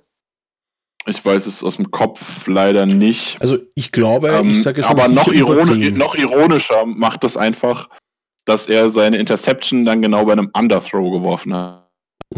ja, ja, stimmt. Aber ich sage das mal, das waren das sicher war über 10. frustrierend teilweise, weil man hat Rogers dann da stehen und denkt, okay, unser Quarterback trägt die Offense oder unser Run-Game halt, aber an dem Tag eben nicht das Run-Game. Und dann lassen wir Chancen liegen in der ersten Halbzeit. Das war nicht mehr normal. Ähm, es waren 16 Overthrows, was ein persönlicher Rekord für Aaron Rodgers natürlich ist. Und seit ähm, Josh Freeman, Ex-Vikings Quarterback, hat diesen einen Start gehabt. Da hat er auch 16 gehabt, 2013. Hm. Das sind die meisten Overthrows seit ESPN seit 2006 das mitzählt. Ja. Also das war, das war wirklich auch nicht Heftig. normal, das Spiel. Das war ganz komisch. Super frustrierend, vor allem wenn das dann bei Rogers passiert. Ja, war auch äh, mit das schlechteste Spiel, wenn nicht das schlechteste Spiel, was ich gesehen habe von Rogers. Aber die zweite Halbzeit hat es noch ein bisschen gerettet. Erste Halbzeit war deutlich schlimmer. Ja, das stimmt. Aber das war, also keine aber Ahnung, was die das. zweite Halbzeit war nicht gut. War, war nicht gut, habe ich nicht gesagt. also ich, ich habe da, besser war sie. Ich habe da in Erinnerung zum Beispiel am Anfang von dem, von dem Touchdown-Drive. Ähm, Welches? glaube, nee, Quatsch, das war am Anfang von dem, von dem Drive vor der Halbzeit, der zum verschenkten Feed Goal führte. Ja. Äh, zu dem verschenkten Touchdown führte, wo wir ein Feed Goal geschossen haben. Wo er irgendwie einen Pass über Aaron Jones wirft, und das war auch so ein Overthrow, okay, ähm, der eine Wheel Route nach außen läuft und noch nicht mal frei ist, als Aaron Jones, äh, als Aaron Rodgers den wirft. Und mitten in der Mitte vom Feld steht Alan Lazar und hat 50 Yards gefühlt in alle Richtungen Platz. Der könnte ihm werfen, der könnte nochmal 20 Yards weiterlaufen, bevor er getackelt wird vom Safety. Das war auch so ein Ding. Also der hat auch wieder ganz, ganz oft vor allem Lazar übersehen. Oder so sich Also- für komische Dinge entschieden. Also wenn wir jetzt einen Worst Play rauspicken müssen, dann ist es für mich eindeutig der einfach hergeschenkte Touchdown auf Aaron Jones. Das war auch eine Real, also das war eine Adjusted Real Route von Jones. Das war eigentlich ein Flat. Dann ist Rogers nach rechts rausgerollt und dann läuft Jones Kennard. Das ist eigentlich ein- Ah ja, wo er auch überworfen Das ist ein ne? Outside Linebacker, der aber vor allem Edge Rusher spielt und sehr sehr wenig Coverage spielt bei den Lions. Und er überwirft, also der hatte wirklich zwei locker zwei Yard Separation auf Kennard. Und Rogers überwirft den, den macht er normalerweise im, im Schlaf, bringt er den an und der überwirft den komplett und wir müssen mit einem Field Goal. Ich glaube sogar, das war dasselbe Drive, aber ich bin mir nicht sicher. Ist ja auch egal. Das war wirklich, Alter. Das war wirklich ganz schlimmes Play. Ja, also hat mir nicht gefallen. Was mir gerade noch auffällt, dass ich mich vorher ähm, direkt vor, äh, äh, bevor sich äh, Corey Lindsley verletzt hat, hat er ein richtig mieses Play gehabt, auch wo ihn ein D-Liner einfach mit so einem richtig billigen Swim-Move überrannt hat Harrison, und den ja. Run-Stop gemacht hat. Also das Ja. war auch, das war gar kein, gar kein gutes Play. Äh, dann starte mal direkt mit deinem Defense-MVP. Mein Defensive MVP, ich würde als Zweiter gerne was sagen. Der erste Markus. ist so offensichtlich. Okay. Ja, der erste ist ja wieder extrem. Ähm, äh, ja. das ist, äh, ja. ähm, Defense MVP. Äh, jetzt hat es mich ein bisschen Meiner, meiner Meinung nach ist es offensichtlich, wer Defensive MVP ist. Ja, Auch wenn, ist er, ja, auch wenn er im Statsheet die schlechtesten Stats der Defense hat. ja. Ähm, es ist für mich aber ähm, der gleiche wie vorhin. Boah. Ernsthaft? Für mich auch. Echt? Aber äh, ich Ja. sag's, ich sag's nicht, okay, ich sag, es ist, es war trotzdem wieder ähm, für mich sie. Okay. Ich sag sie jetzt trotzdem. Also, du kannst gerne sie sagen. Ähm, ich sag sie, weil Ich bin- einfach, ich bin- äh, äh, schau, wir müssen, ich finde, wir müssen jedes Mal, er muss in diesen die Top 3 Ranking sein. Auch wenn ich als erster anfange, wir müssen ihn quasi nicht als ersten ranken, aber er ist einfach durch den Pressure, den er jedes Mal auf, am Feld bringt, die, die Quarterback-Hits einfach, eben bei dem halben Sack war er zumindest dabei, ähm, ja, muss man immer ihm erwähnen, immer. Also Blödsinn, mein halben Sack. ähm, er, nur er war nicht bei dem, also er war nicht bei Martin, einem Martin, ja, ja. Blödsinn, ja, ja, nein, Blödsinn, Martin ist Aber Sack. ähm, Entschuldigung. ihm gehört der Sack von Martinez, sagen wir Ja. es so. Ja, Ja, aber er Er hat hat ihn den. Pressure gemacht, hat den Quarterback rausgedrückt und Martinez hat nur äh, geklärt, was schon da Aber, lag. Genau. aber ich will jetzt wissen, wen du meinst, Nick. Also für mich ist der Darius Smith ganz offensichtlich die Nummer 1 gewesen. Der hat die Okay. schlechtesten Stats, der hat nur einen Assisted Tackle, aber der hat so viel Pressure gemacht. Der hat für den, ähm, für den Sack den Pressure gemacht. Der hat für die Interception den Pressure gemacht. Ja. Der hat in wichtigen Momenten immer wieder Druck gemacht. Ja. Und das war einfach richtig, richtig stark. Genau, und deswegen ist auch bei mir auf der 1 eigentlich, beziehungsweise eben mit Martinez teilt er sich die 1. Weil er, Genau, hat quasi, hab- er, hat, er hat quasi Martinez quasi eben, wie du sagst, den Sack vorgelegt und die Interception vorgelegt. Und Martinez hat, dann, äh, hat er dann noch, noch einen Pass Protection auch noch gehabt. Ein Ich Deflection muss, ich. ich, mu ich muss dazu sagen, ich habe Blake als Nummer 2, aber nur die zweite Hälfte. Der war in der ersten Hälfte so schlecht. Ja, unser Runstop generell war ja unfassbar schlecht in der Also- ersten Hälfte. Also das schlimmste Play, was irgendwie existiert von allen, von Blake, von Amos, von Savage, ich glaube, das waren die drei, die hauptsächlich beteiligt waren, waren nach dem dritten Field Goal in der ersten Halbzeit, äh, nach dem dritten Field Goal, genau, nach dem Field Goal in der ersten Halbzeit, 20 Sekunden auf der Uhr, und die lassen den in 10 Sekunden 50 Yards übers Feld Hör laufen. mir auf. Und Blake hat das Tackle verkackt, Savage hat das Tackle verkackt und Amos hat das Tackle verkackt. Ja. Und allein in diesem, allein dieses Play führt für mich dazu, dass Blake diesen MVP nicht gewinnen darf. ja. Wie gesagt, ich würde ihn an Position 2 für die zweite Halbzeit geben, weil er die gut gespielt hat. Auch abseits der zwei Plays, die, der von dem Sack und der Interception, die er hatte, hat er ein richtig gutes Spiel gemacht in der zweiten Halbzeit, finde ich. Ähm, aber die erste Halbzeit war nicht nur das Play, auch noch zwei, drei andere Plays waren echt richtig, richtig schlecht. Hat mir gar nicht gefallen. Okay. Okay, pass ja, auf, ich pass auf. Wir können ganz kurz noch, dann können wir aber noch in die Runde werfen, Tremon Williams. Ja, hat auch gut gespielt. Der hat auch gut gespielt. Das würde ich nicht sagen. Okay. Jamal. Williams hat zweimal in der Zone Coverage sowas von offen, seinen, seinen Gegenspieler offen gelassen. Sowas von offen. Einmal Aber für, ich ich, glaube, hat- 7, 8 Yards und einmal für fast 20 Yards. Er hat aber Äh, wieder ich besser habe gespielt. ich hab dagegen aber auf Anhieb gerade auch zwei Plays im Kopf, wo er sofort deflected oder das Tackle gemacht hat. Ja, aber für, also für einen MVP wird es mir nicht reichen. Definitiv nicht. Ja, ich habe gesagt, ich, ich hau's jetzt mal in die Runde rein, weil ich auch wissen wollte, was Ja. ihr davon hält. Also ich, ich muss dazu sagen, ich finde es an Chris Stelle jetzt super schwer. Ja. Ich habe nämlich sie und die zweite Hälfte von Blake und danach habe ich ein X geschrieben, weil nichts mehr da war. Eben, also bei Sie sind wir uns einig, bei Martinez auch und jetzt bin ich gespannt, was der Chris sagt auf der Das heißt, du hast jetzt Blake genommen, oder was? Ich nehme die zweite Halbzeit von Blake. Boah. okay. Dann, Also ich, ich, ich hätte quasi einen Kandidaten noch im Kopf, den ich danach nehmen würde, aber nur weil ich es müsste, nicht weil er dahin gehört. Ja.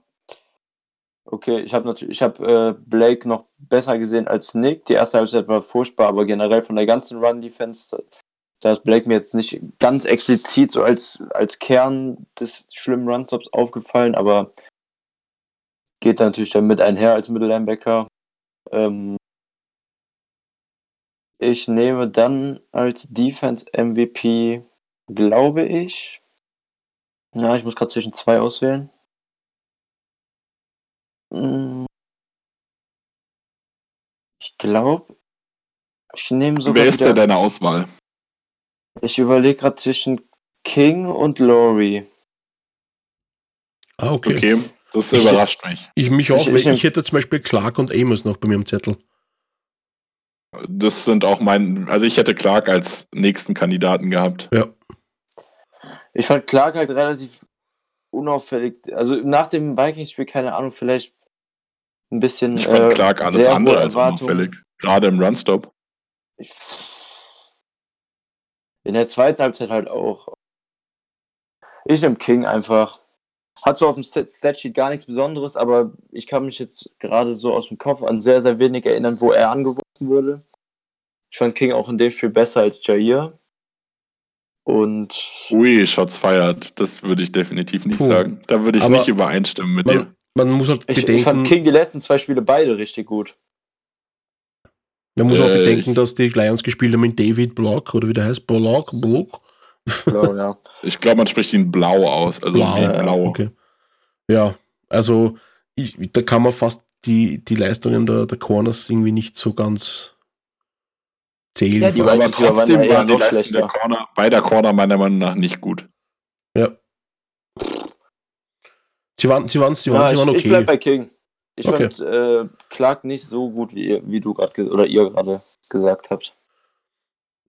Äh, Wie gesagt, für mich wäre Clark definitiv nicht in der MVP-Diskussion drin, aber er wäre der nächste Next Man Up quasi. genau, Von der großen Lücke, die dazwischen ist. das stimmt, ja. Savage hatte auch noch einen guten Runstop in der zweiten Halbzeit vor Loss, wo er von der anderen Seite rumgeschossen kam. Ich habe Savage bei meinen Defense-Enttäuschungen gestehen. Ja, ich, ich fand es in dem Spiel sowieso so ein schlechtes schwierig. Spiel gemacht. Ich fand es in dem Also- Spiel sowieso schwierig. Savage hat, oh, ich glaube, vier Miss Tackles in diesem Spiel gehabt. Aber ich fand unsere Defense Front halt nicht so gut, dass ich Clark jetzt da reinnehmen würde. Okay, aber, Nee, Aber, wieso, eines wieso, sagen, wenn ich Leute. fragen darf, wieso Lowry?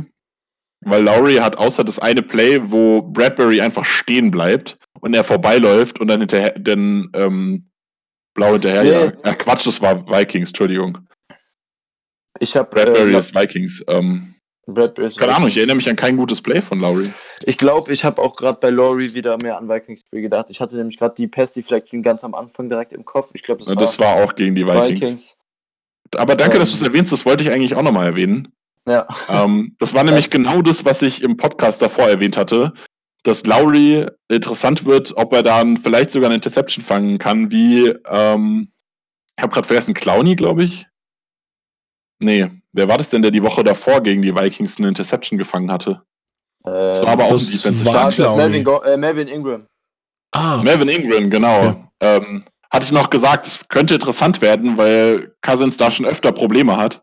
Ja. da Lowry vielleicht auch eine runterfangen kann und direkt in einem der ersten Plays äh, fischt da Lowry äh, einen Pass runter, zum, leider nicht äh, intercepted natürlich, aber weggeschlagen. Fand ich cool. Ja. Hat mich gefreut. Gut. Ja. Dann würde ich sagen, kommen wir mal zum Positiven und Negativen. Na, das Positive haben wir eigentlich fast abgehakt, oder gibt es noch irgendwas? Nein, also was ich jetzt noch sagen wollte, prinzipiell, also allgemein zur Defense, sie hat nicht wirklich brilliert, das Spiel, aber in der Crunch-Time am, Schlu äh, Crunch -Time am Schluss hat es dann genau, wirklich gesessen. Also Ja, da hat man das hat- wirklich wichtige Stops gehabt. Genau, das habe ich mir auch aufgeschrieben. Ja. So, in der Money Time war die Defense da. Die Lions haben noch zweimal den Ball bekommen, nachdem wir ausgeglichen haben, wo man, Genau. wo die nur einen Field Goal hätten schießen müssen, um wieder in Führung zu gehen. Und beide Mal hat unsere Defense uns einmal mit, ah nee, die Interception von äh, Blake war zu, vor dem Game Tying Drive. Aber zweimal hat die Defense nochmal einen Punt geforst und die, der Offense den Ball wiedergegeben. Eben. Auch- Also in der Crunch-Time, in der Money-Time hat sie wirklich gehalten. Und das eben habe ich mir auch notiert gehabt. Das ist quasi, was man schon Aber anrechnen das ist sollte. aber so die typische Packers-Defense momentan, oder? Ja, ja. Also in wenn wir dann gewinnen, ist mir das egal. sonst- Ja. Also ich hätte ehrlich gesagt, vor allem nach dem Vikings-Spiel, war es sehr enttäuschend, dass wir so viele Big Plays zugelassen haben gegen eine super unexplosive Lions-Offense. Auch wenn Karrion Johnson zurück war, aber Was man mal loben muss, ist Ja. äh, der Touchdown-Pass von Danny, Danny Amendola, der war cool. Schön Ja. executed. ein, Ich habe hab mir, dieses. Play, ich hab mir dieses Play fünf Millionen Mal angeguckt und ich wüsste nicht, wer es hätte verteidigen sollen. Also, weil wir haben ja jeder, drüber geschrieben. genau, also jeder, das Ding ist, ich glaube, rein theoretisch hätte es wahrscheinlich die Aufgabe von Savage sein müssen, der quasi, also eigentlich hätte es die Aufgabe von Campbell sein müssen, der wiederum hat aber den Tight End übernommen, den, dessen Aufgabe eigentlich Savage gewesen wäre. Von daher hätte ich gesagt, Ja, es könnte Savage gewesen sein. Am Ende ist es aber einfach, es ist ein Endaround, es ist ein Run und natürlich laufen, läuft ein Savage, der Safety und Playmaker ist, läuft auf den Runner. Keine Frage. Also ich wüsste nicht, wer jetzt dieses Play hätte verteidigen sollen. Das war Das- einfach richtig gut executed, hat mir gut gefallen. das können wir halt auch nicht wissen, weil bei einem Trickplay ist alles durcheinander, die ganzen Zuteilungen und so. Also wir können das anhand des Tapes auch nicht selber sehen. Das können uns nur die Coaches naja, sagen. mal davon abgesehen, ich glaube nicht, dass überhaupt jemand abgestellt war, dessen Das Aufgabe ist halt die andere Frage, genau. genau. Also das Ding ist, Blau ist ja jetzt nicht wirklich dafür bekannt, irgendwie, der kann laufen mit dem Ball, aber irgendwie zu fangen oder irgendwie, auch Amendola hatte ich nicht als ähm, Dings im Kopf, was aber, glaube ich, größtenteils daher kommt, dass Edelman ja der, der Ex-Quarterback bei den Patriots war und ich Amendola größtenteils daher kenne. Ähm, aber auch Amendola hätte ich nicht als Werfer im Kopf gehabt. ja gut, das war jetzt kein schwerer Pass, aber Ja, aber trotzdem musst du ihn werfen. Also wenn du dir äh, anguckst, Ah, nee, äh, den kann jeder werfen. war es Sorry. Dix, der auf Cousins fünf Meter überworfen hat? Ja, aber das war ein Ball in den Lauf, aus dem Lauf. Also das war schon. Ja, es war, ey, ich, also ich fand den einfacher als den anderen. Also der von Amendola war Nee. gegen seine Laufrichtung und deutlich weiter, als Ja, der der, den ja auf Cousins Ende. geworfen hat. Ja, egal. War auf jeden Fall ein schönes Play und äh, Ja.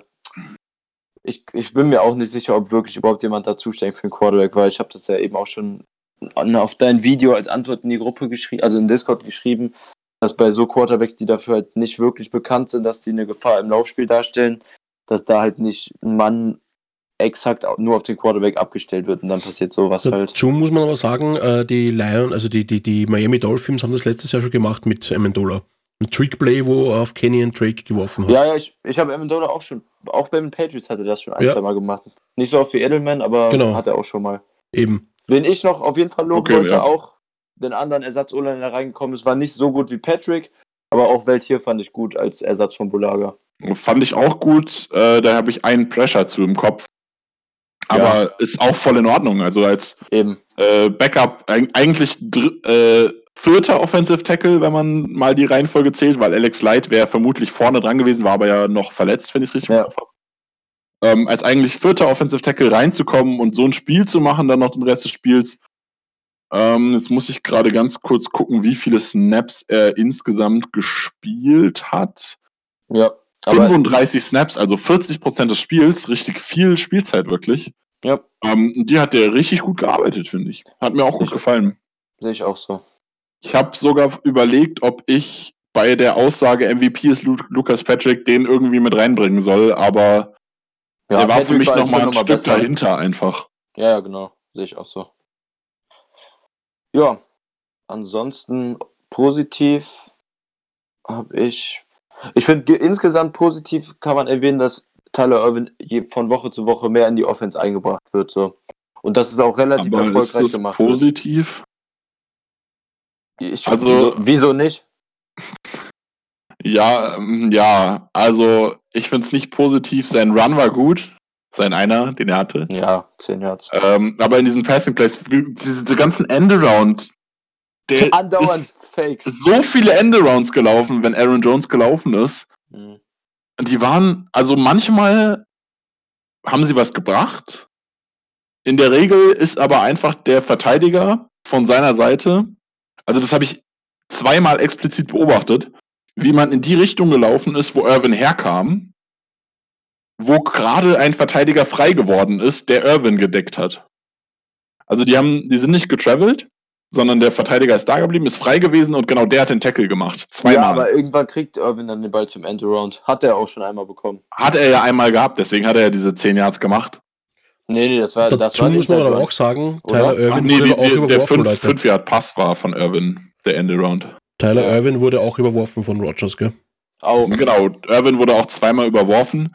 Wobei da dazu gehört, er wurde auch einmal überworfen, als er auch nur bedingt frei war. Das Also stimmt. es war auch eine komische Entscheidung, dass Aaron da überhaupt hingeworfen hat. Nee, aber an sich finde ich, jede offensive Waffe, die, mit, die der Gegner mit zu beachten hat, auch wenn es nur sehr gering ist, ist für mich ein positiver Punkt. Und Irvin ist als Special Team, als Return Specialist gekommen. Und wenn er jetzt in der Offense mit eingebracht werden kann, dann sehe ich das auf jeden Fall positiv. Auch wenn es mehr oder weniger erfolgreich nur ist. Aber Also ich- trotzdem. Ganz ehrlich, Chris, Also, ich also glaube haben einfach, ganz kurz nur, Leute, ich glaube eigentlich nur, dass er eigentlich als Jamal Williams Ersatz so viel Snaps bekommen hat. Der hat gegen die Vikings aber auch schon ein paar Snaps gespielt in der Offense. Ja, aber ja, der hat, hat gegen die Vikings schon ein paar Snaps gespielt und wurde irgendwie ausprobiert. Äh, Ja. Lass mich gerade mal schauen. Sieben Snaps hat er gegen die Vikings gehabt. Und 17 gegen die Lions. Eben, Ja. aber er hätte keine 17 gehabt, wenn Jamal Williams gespielt hätte. nee, das ich nur. stimmt. das bestimmt nicht. Aber, Aber auch es- sieben ist ja nicht nichts. Das sind ja auch ein paar. Also, also ich muss dazu sagen, was mich. Es hat mich halt eigentlich mehr gestört. Also ich, ich fand diese Endaround-Dinger allgemein halt nicht gut. Das hat nichts mit Tyler Irvin zu tun und auch nur bedingt halt was damit zu tun, dass man ihn eingebunden hat. Da stimme ich dir zu. Offensive Player einzubinden ist immer gut. Aber ich fand diese Endaround-Plays, die haben mich allgemein durchweg gestört, egal wer sie gelaufen ist. Ob sie Adams gelaufen ist, Lazar, wer auch immer. Ich glaube, MWS ist auch ein Endaround gelaufen, der da gar nicht hingehört, meiner Meinung nach. Ähm, Das ist Allison ist eingelaufen und so. Also ich fand die alle irgendwie sehr, sehr komisch designt und es hat mir nicht gefallen, weil immer irgendwie ein Verteidiger an der Stelle frei geworden ist, wo er eigentlich hätte nicht frei sein sollen, gefühlt. Also ich finde, dass die Endarounds bei uns nicht funktionieren, weil wir keine mobile O-Line haben. Unsere O-Line ist sehr gut im, im, Static Pass Blocking oder im Run Blocking, eben wenn es ein bisschen nach links in die Zone, ein bisschen nach rechts oder ein bisschen Pressure nach vor durch den Dive geht, okay. Aber unsere O-Line ist nicht dafür getan, finde ich, dass wir quasi diese Endarounds gut laufen. Die haben bei uns noch nie fun gut funktioniert. Weil unsere O-Line Ja. eigentlich, finde ich, mehr, mehr Wert legt eben auf gute Pass Protection, eben auf solides Runplay. Aber nicht diese Aber eigentlich müsste, eigentlich müsste die doch gerade bei unseren stark blockenden Wide Receivern gut funktionieren. ja, also aber die, die, bei Endarounds blocken ja seltener O-Liner vor, als das Wide Receiver auf der anderen Seite vorblocken. ich, ja, ja und nein. Also wie gesagt, die, die, die O-Line geht natürlich schon mit beim Endaround. Und wenn man das mit dem Scheme richtig löst, auch beim Endaround, kann dann schon sein, dass sich zum Beispiel dann von der rechten Seite zum Beispiel ähm, der Right Guard oder der Right Tackle löst und quasi nach links läuft eben. Um quasi, wenn man Endaround von rechts nach links jetzt macht, quasi, dass die dann auf der linken Seite noch mitblocken. Quasi Li- Linebacker Ja. oder Safeties, die von, mit, von der Mitte Hast, kommen. hast schon recht, ja. Wobei ich da sagen muss, ich finde Bakhtiari so, er ist schwächer geworden in der Pass Protection, aber der hat sich gerade in diesen, in diesen Zone Runs und diesen solchen Dingen, so Beweglichkeit im Run Blocking, sehr, sehr, sehr, sehr stark verbessert, finde ich. Wollte ich auch gerade sagen. Also, da habe ich einige eigentlich- Plays gesehen. Auch gegen die Lions Ja. habe ich, glaube ich, erinnere ich mich an zwei Plays, wo er weit außen für Aaron Jones geblockt hat. Ja, Der hat sich sehr, sehr viel Bakhtiari ist verbessert. eigentlich sehr mobil. Ja, also so, er war es in der Vergangenheit nicht, er war es in der Vergangenheit nicht so krass. So habe ich zumindest nicht im Kopf. Aber ja, er hat sich da sehr, war nie sehr ein schlechter verbessert. Mobiler. Bakhtiari ist bei Sweeps und so öfter positiv aufgefallen, aber ist für mich auch nochmal besser geworden diese Saison auf jeden Fall. Ja, und über Bullager braucht man nicht reden, weil Bullager ist kein mobiler Right Tackle. Das, Ja, genau. das ist richtig. Ja, bei die, bei Wer die halt, wer halt letzte Saison ganz gut war, gerade bei solchen Dingen, war immer Corey Lindsley, der aber ja jetzt das Spiel wenig gespielt hat und halt auch Endaround ist nicht unbedingt eine Sache für einen Center. Definitiv. Aber von der Mobilität her und der Beweglichkeit her ist Corey Linsley auch relativ gut. Ja, aber da, wär- da ist dann vielleicht um Elton Jenkins oder Billy Turner gefragt eben. Weil ich glaube, die wirken ein bisschen spritziger als Guards. Ja, ich glaube aber nicht, dass Billy Turner das kann. Also El Elton Jenkins würde ich das in Zukunft zutrauen, aber der soll erstmal das machen, was er macht, weil das macht er richtig gut für einen, und auch nicht nur für einen Rookie richtig gut, sondern er macht es allgemein richtig gut. Und Billy Turner kann das einfach nicht, glaube ich. Also der ist einfach in dem, was er tut, sehr eingeschränkt. Er ist ein, er ist ein guter Runblocker als Guard, aber hm, würde ich ihr, also ich würde jetzt nicht Billy Turner aussuchen, wenn ich jemanden suche, der sowas kann. Ja, eh nicht. Ich habe nur gemeint eben. Also, also wenn, bevor man Bullager nimmt, nimmt man Billy Turner. Für sowas meine ich. Weil du musst ins Äh, Scheme. das definitiv, ja. Du musst, wenn du ins Scheme Ähm, hast, wenn du zum Beispiel so, wenn du jetzt zum Beispiel ein, ein ähm, äh, äh, na, wie nennt sich das, Misdirection spielst oder sowas, dann brauchst du so jemanden, der eben mobil ist, oder wenn du quasi diesen, ähm, äh, nicht diesen ISO-Dive, sondern wie heißt der, den Trap, genau, wenn man einen Trap macht, wo quasi der, der rechte Guard dann nach links blockt, eben damit die, das A-Gap auf der rechten Seite aufgeht. Ja, wenn die pullen. Genau. Das, aber generell, unsere Guards pullen aus meinen Augen relativ wenig im Vergleich Eben. zu anderen Teams. Eben. Also diese, diesen Und das hat ja auch seine Gründe. Ja, genau. Eben das meine ich. Und man, man nimmt dann einfach die Schwächen und die Stärken her von unserer O-Line. Und die Stärke von unserer O-Line ist eben nicht die Mobilität. Das wollen wir, dass ich wieder auf den Punkt komme, wo wir jetzt eigentlich hinaus wollen, in die Endarounds. Und da brauchst Hast du halt auch, Ja, stimme ich zu. Ja. Ja. Also wie gesagt, unsere O-Line ist gut in dem, was sie macht, ja. Da muss ich Ihnen nicht recht geben. Und ja, dabei sollten wir es auch belassen. Und deswegen sollten wir vielleicht eventuell auch probieren, diese Endarounds dann vielleicht so ein, so ein ähm, von mir ist eine, ein, ein Double Reverse oder so. Mal wirklich als Trickplay reinhauen. Aber diese klassischen Endarounds vielleicht nicht.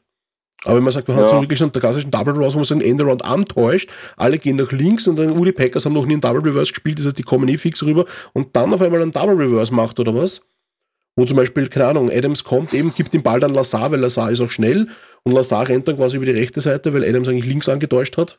Das könnte ich mir schon vorstellen, dass wir vielleicht sowas noch machen. Na, dann lieber La äh, Adams mit Irvin oder so. Lazar, ich finde Lazar genau wie auch äh, ähm, MVS und auch Gimo sind alles keine, die sind, sind zwar schnell, aber es sind keine Receiver, die so quick sind für ein Endaround. Also das Ah, MWS ist eine andere Kategorie, finde ich.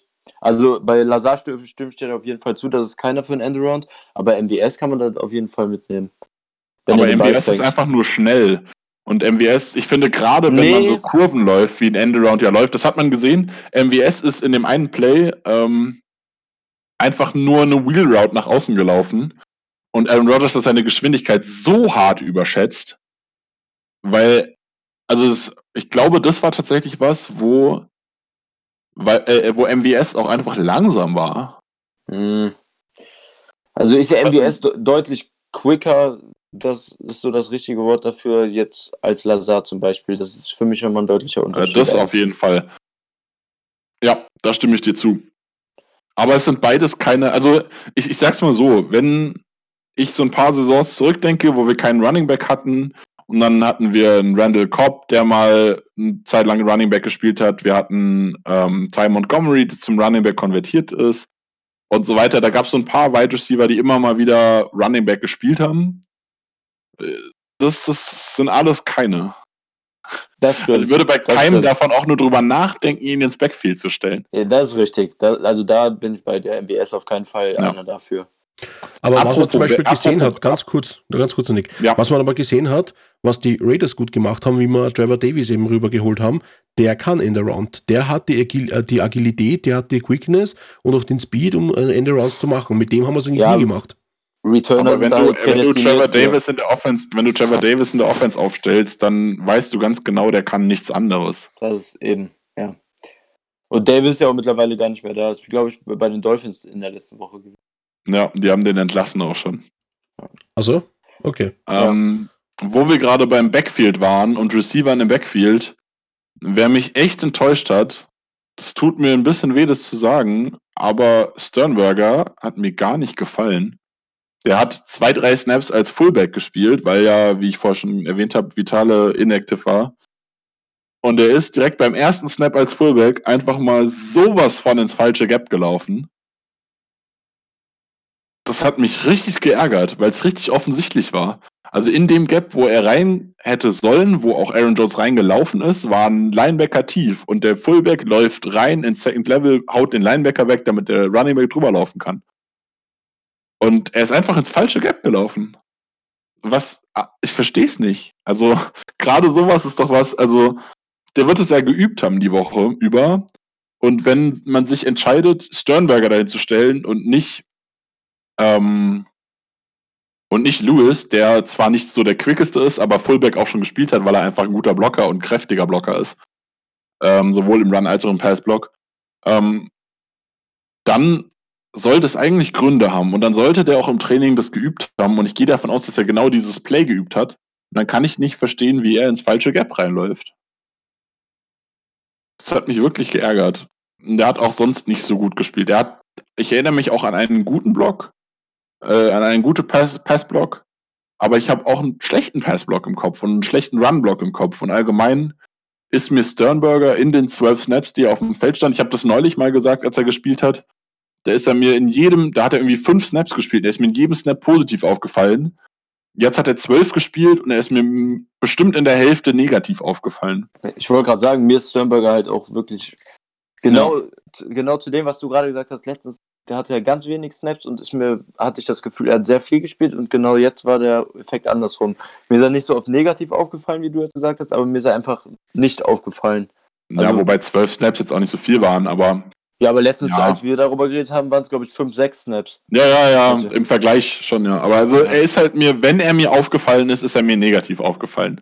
Ja. Das hat mich, das hat mich schon ein bisschen geärgert, weil ich mir gerade von Sternberger ein bisschen mehr versprochen hatte. Ja, und Dexter Williams hat seine ersten Snaps für uns gespielt, wenn ich richtig liege, ne?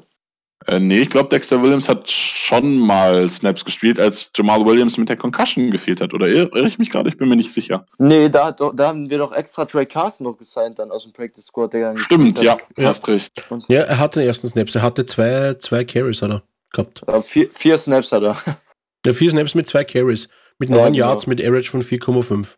Ja, kann man ja. jetzt nichts zu sagen, aber es ist immerhin schön, dass unser Rookie mal gespielt hat. Ja, das stimmt.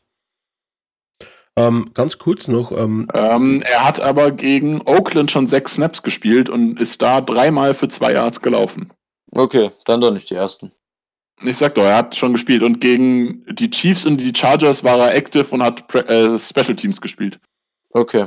Ja, okay, habe ich vergessen. Alles klar. Ähm, Danke kann ich ganz, ganz kurz was reinwerfen, weil wir vorhin noch drüber geredet haben. Ich weiß, es ist ein kompletter Style-Crush jetzt da, aber. Klar, mach, alles gut. weil wir vorhin drüber geredet haben, ähm, wegen die Playoffs und dass wir gegen die, eventuell ja gegen die Seahawks spielen müssen, ähm, wollte ich nur sagen, dass er Chris Carson und Rashad Penny out for season sind und sie haben ja Marshall Lynch gehört, geholt und da habe ich einfach böse Erinnerungen. Seattle Seahawks mit Marshall Lynch Uah, da, da, da, Aber die Seahawks, äh, Marshall Lynch ist nicht so gut ungefähr, wie er. Alter, hast du ihn spielen lange sehen? nicht so gut, wie er früher war. Ja, ja eh nicht, aber hast du ihn spielen sehen? Also ich, ich fand ihn schon noch beastmäßig da. Der tankt sich da rein und macht seine ja, aber Yards. Also er hat 34 Yards gemacht in 12 Läufen. Das sind nicht mal drei pro Lauf. Also statistisch war das kein gutes Spiel. Ja, aber allein. Wenn, man dann abzieht, wenn du abziehst, sein Big Play waren 15 Yards. Dann hat er äh, in elf Läufen neun und, hat er in elf Läufen 19 Yards gemacht. War das kein besonderes Spiel, aber also das war doch aber auch klar beim Signing, dass es jetzt nicht die Offenbarung wird, dass es ein ziemlich guter Ja, natürlich. Für, ich, muss, ich, muss ganz ehrlich sagen, so. ich muss ganz ehrlich sagen, äh, Marshall Lynch hat deutlich mehr Snaps gespielt, als ich dachte. Ich bin davon ausgegangen, dass der ein paar Snaps auf dem Feld stehen wird, einfach nur so mit dem, hier ist Lynch, ihr müsst Angst vor mir haben, aber dass er nicht mhm. wirklich Impact hat. Am Ende hat er jetzt ja. 23 Snaps gespielt, damit 31 Prozent immerhin. Ja. Ähm, hat mich also, schon ein bisschen überrascht, dass er so viel in Anführungszeichen gespielt hat. Die Seahawks hatten vor dem Spiel 10 bis 15 Snaps angekündigt, wurden dann halt doch ein bisschen mehr. Aber er ist halt gerade dieser Goal-Line-Guy auch. Also geil. Ja, also das auf jeden Fall. Aber also, wenn wir das so sehen, ist es jetzt kein Running Back, der mir jetzt Angst macht vor den Playoffs, auch wenn du sagst, dass wir früher natürlich schlechte Erinnerungen daran haben, das ist richtig. Ja, eh, also aber, Lynch ist tatsächlich jemand, der unserer Red Zone Defense wehtun könnte. Das stimmt. Eben. Da, aber dem Rest der Defense wird Lynch absolut nicht interessieren.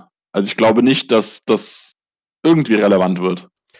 falls wir gegen die spielen. eigentlich wollte ich es ja quasi auch fast eigentlich positiv sehen, weil Chris Carson eine sehr starke Saison gespielt hat und Rashad Penny eben auch wieder durchblitzen hat lassen, warum sie ihn so früh gedraftet haben, glaube ich vor zwei Jahren, oder? Nicht letztes Jahr, vor zwei Jahren haben sie ihn gedraftet. Äh, also vor anderthalb, Penny- mittlerweile fast zwei Jahren im Draft, Jahre, also in ja. dem Draft 2018, ja. Ja, Genau. genau. Genau. Also wie gesagt, und das ist halt dann schon auch positiv für uns. Das meine ich eigentlich. Ja. Ähm, ja, Auf jeden Fall. Ähm, das genau der Grund ist, wieso ich gesagt habe, dass ich mich tatsächlich halt, wie gesagt, über eine Vikings-Sieg freuen würde. Mhm. Weil wir halt, es würde halt die Saints wegnehmen und wir würden wahrscheinlich, deswegen sage ich ja, die, die Seahawks sind ohne die beiden Running Backs, das hast du jetzt dazu gesagt, stimmt. Äh, ungefähr auf einem Niveau mit den Vikings, finde ich. Angenommen, da ist Delvin Cook und so sind wieder fit jetzt dann äh, die Wochen. Ähm, und dann ist halt diese Kombi, eine Mannschaft aus Eagles Seahawks zu haben, deutlich, deutlich geiler als irgendwen sonst zu haben. Ja, wir brauchen ja nicht drüber reden, dass die Saints von den vier Teams das Beste sind. Das ist ja, das ist ja klar. Wenn wir nicht die Saints haben können, dann natürlich die anderen. Äh, wenn ich ganz ehrlich ja bin, würde ich sogar fast sagen, dass die Saints von den sechs Teams das Beste sind. Ja, e- eben. Ähm, Also, genau. Ja. also wahrscheinlich close mit den 49ers und ich sag's immer wieder, wir werden nächste Woche noch öfter drüber sprechen. Wenn die Packers alle ihre Leistung abrufen, weil wir haben schon, wir haben schon so viele verschiedene Arten gehabt, wie wir gewonnen haben. Und wenn alle ihre Leistung abrufen, alle diese Art zu gewinnen reinbringen, sind wir meiner Meinung nach das beste Team der NFC. Vielleicht sogar der NFL. Ja, gut. Ist halt Aber schwierig, ne? Aber wir bringen diese Leistung nicht konstant und das ist das Hauptproblem. Von daher ähm, würde ich sagen, gerade Konstanz, die sind, glaube ich, ich glaube, Bridgewater hat alle Spiele gewonnen. Ähm, das muss man Mhm. auch erstmal schaffen, wenn der das Starting Quarterback ausfällt, trotzdem alles zu gewinnen. Das ist schon eine richtig, richtig gute Mannschaft bei den Saints. Absolut. Ja, Ja. das stimmt. Na gut, dann machen wir Wieder weiter, zum oder? Lions-Spiel. Ja, ähm, ich habe so ein bisschen, habe so ein bisschen so ein paar negative Sachen. Ein paar Ja, viele. Ähm, die First Half Defense komplett. Alle. Ähm, da ist mir keiner positiv aufgefallen, nicht mal annähernd. Ähm, Jair hatte eine gute Pass-Defense, glaube ich, in die erinnere ich mich jetzt dann halt Z. Smith, der halt immer mal wieder Pressures eingestreut hat, aber die auch nicht vollenden konnte. Ähm, ist mir gar nicht gefallen, also da war nicht gut. Individuelle Fehler, die teilweise, ich weiß, du willst es nicht hören, Chris, aber mit Zone Coverage zu tun haben. Immer wieder, wenn Big Plays zugelassen wurden. Also King hat, glaube ich, zwei Pässe in Man Coverage zugelassen.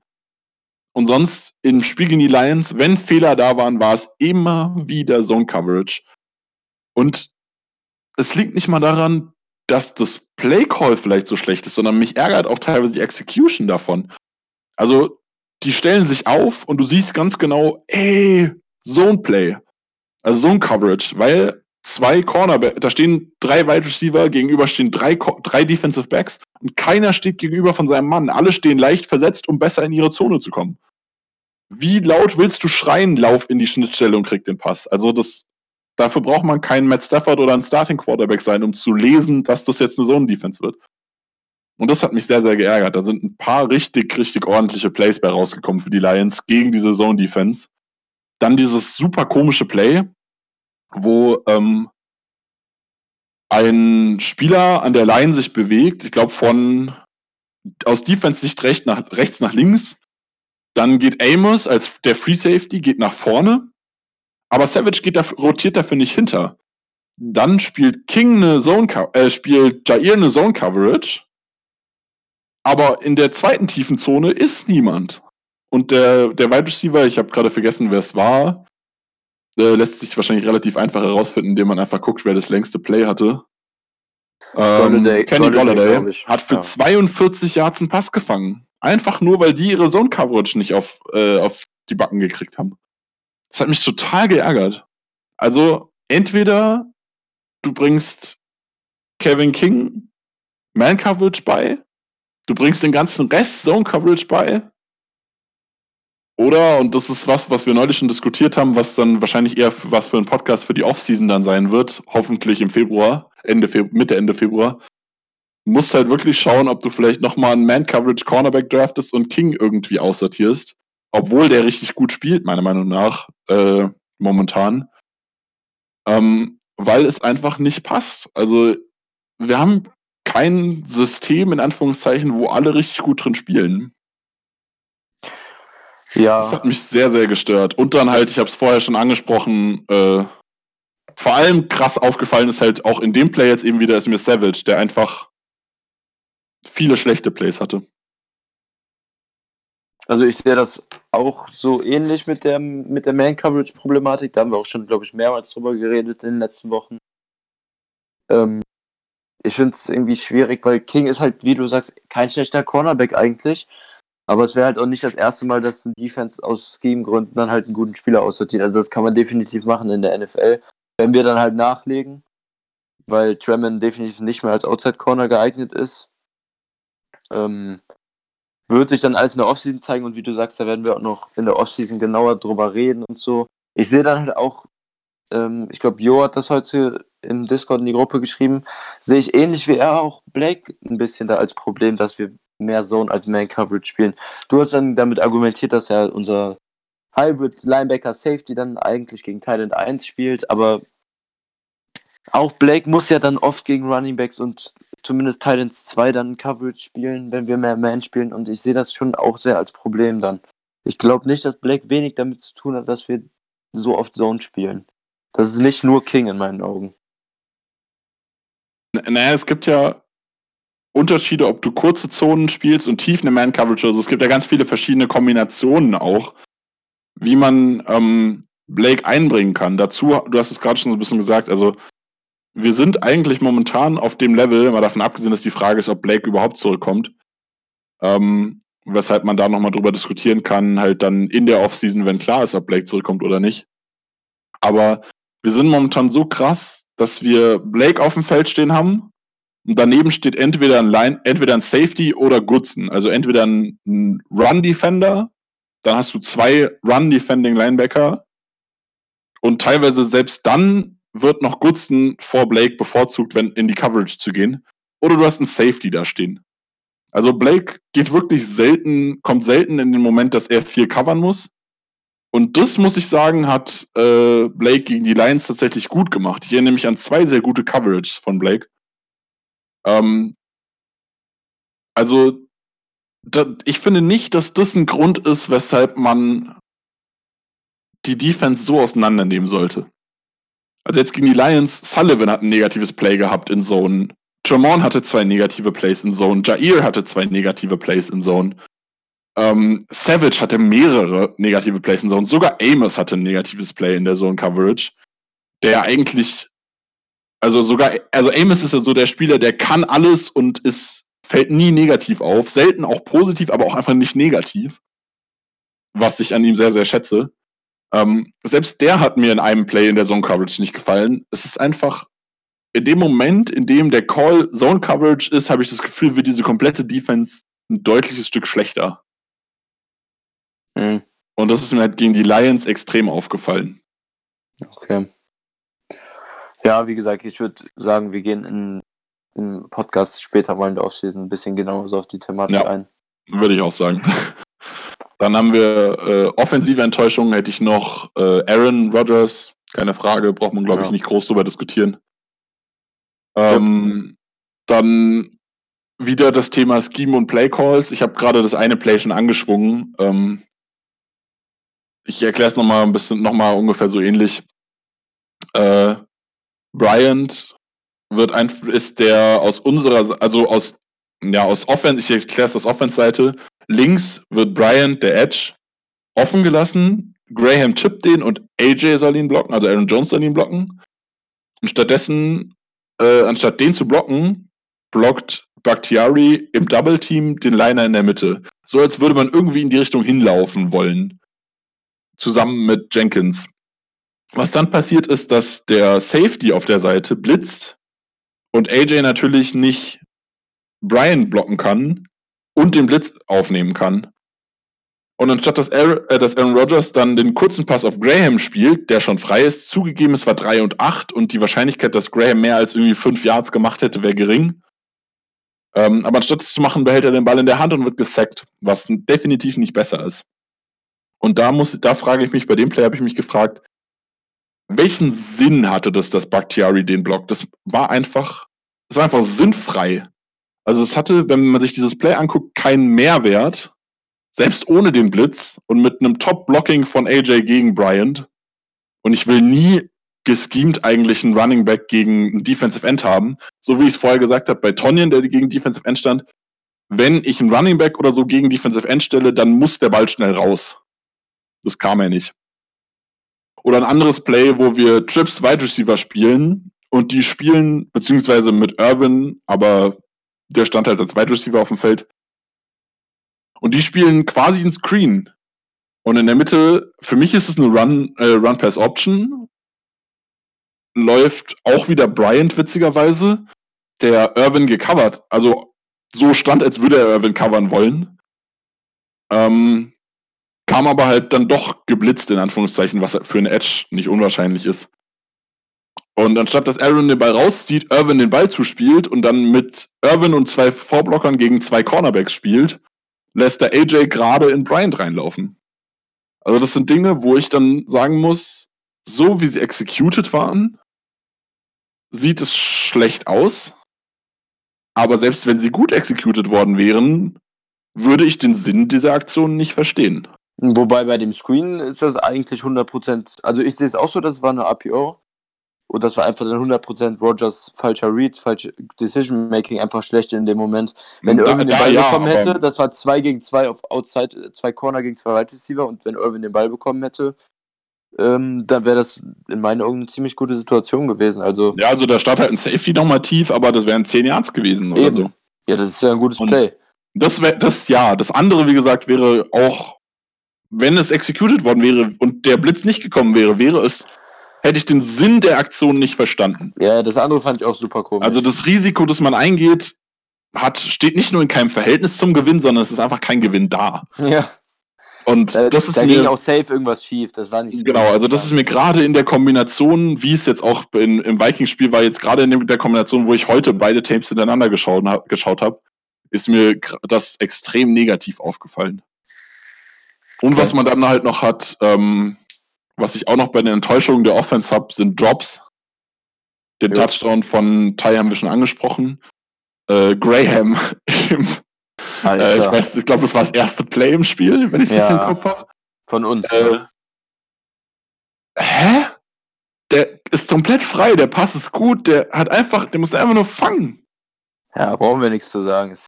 Und ich glaube, es war noch ein Drop dabei von MWS und Mm, also MWS hatte einen Drop, da bin ich mir sicher und ich glaube, ich habe noch irgendeinen Drop gesehen, ich erinnere mich aber gerade nicht mehr dran, wer das war.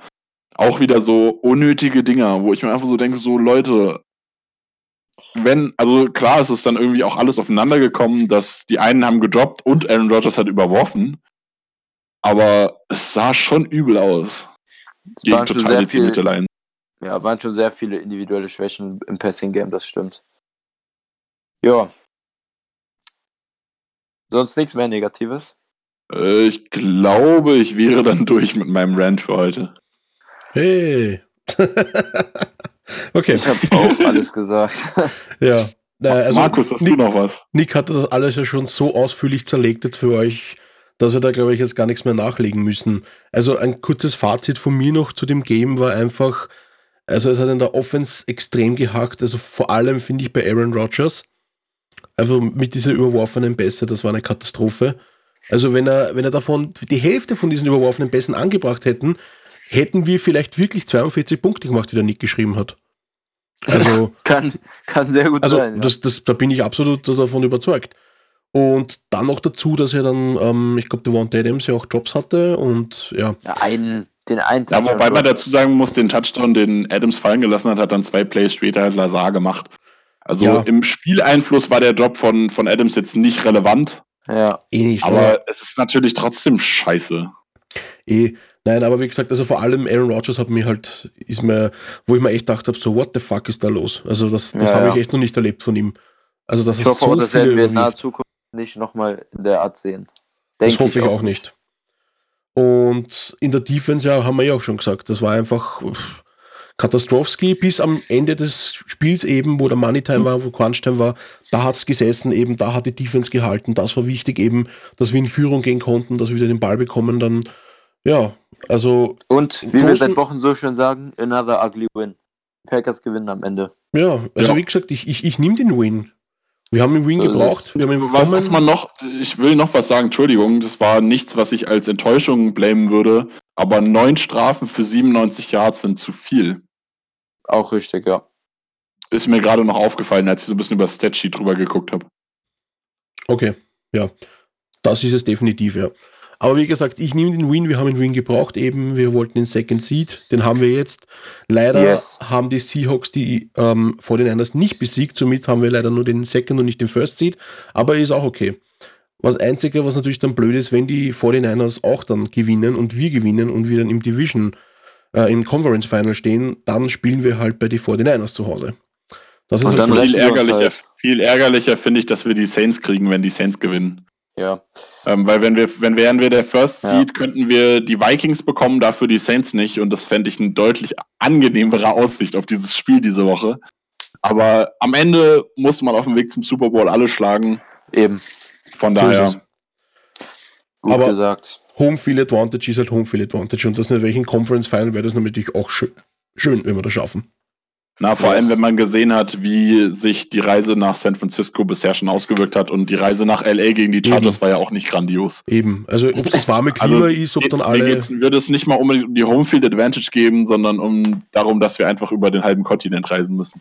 Das stimmt. Oder aber über, eigentlich über den ganzen. ja, aber es ist halt, es ist halt aber auch, ich glaube, das warme Wetter einfach dann, dass ihnen ein bisschen zu Kopf steckt allen dann.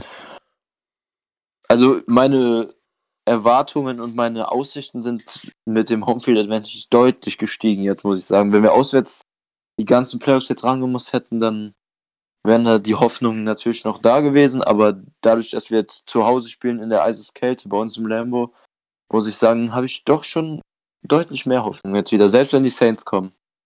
Ja, ich auch.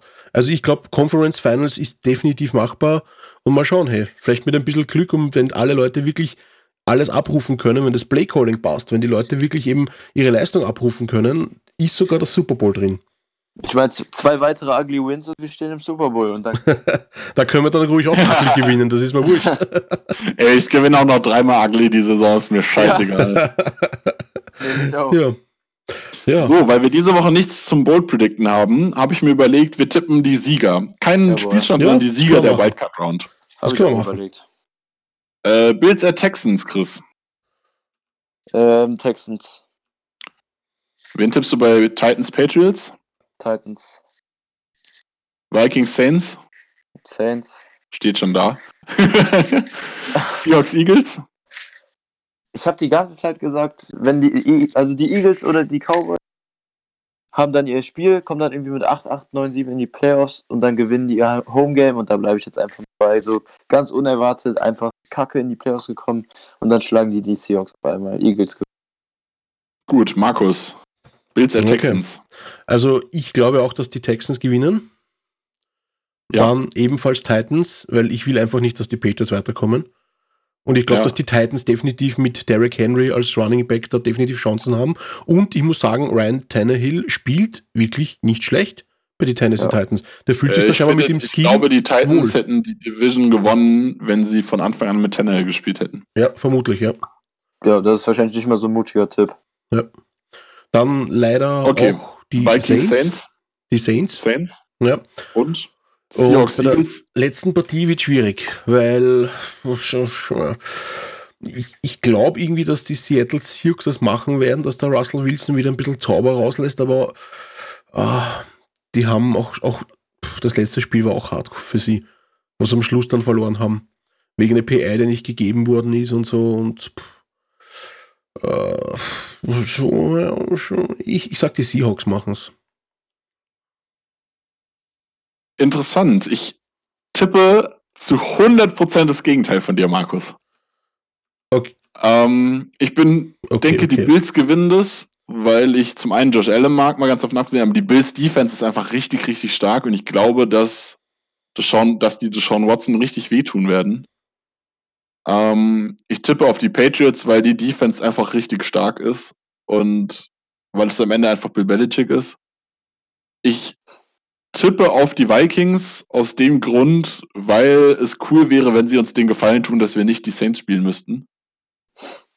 Und ich tippe auf die Eagles, weil ich hoffe, dass wir unser Rematch bekommen und die Eagles plätten können. Also, Ja. Okay. Bills, Pets, Vikings, Eagles. Ja.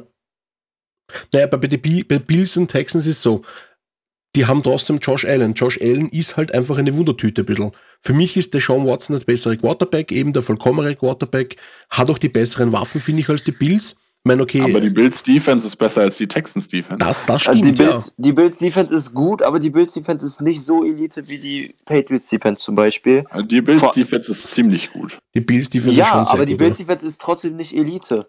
Die Bills Defense ist nicht so, dass die eine Offense wie die von den Texans komplett aus dem Spiel nimmt. Die Die Texans, Texans Offense ist steht aber und auch nicht fällt. Elite. Puh, mutig.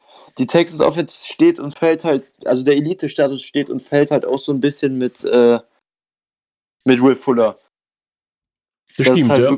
das ist bei den Texans halt immer das, also das hat man die Saison ganz oft gemerkt, wenn Fuller spielt, dann ist ein Riesenunterschied in der Eben. Und das bei den letzten. Das ist tatsächlich was, was jetzt den Unterschied machen könnte, ist, dass Ja. sowohl JJ Watt als auch Will Fuller wiederkommen. Genau, und Watt Eben. kommt auch wieder.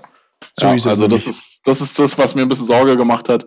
Aber ich bin für die Bills einfach, weil, keine Ahnung, ich finde die Bills, die fliegen das, die ganze Saison schon so krass unter dem Radar. Also ich bin Die auch für die spielen so Bills. eine gute Saison, dass ich äh, denke, dass die Bills das sogar gewinnen werden. Ich, also mich würde es definitiv nicht wundern, wenn die Bills gewinnen, aber wenn wir halt einen tippen müssen, dann vertraue ich dem besseren Quarterback in dem engen Spiel. Ja, das sehe ich auch so.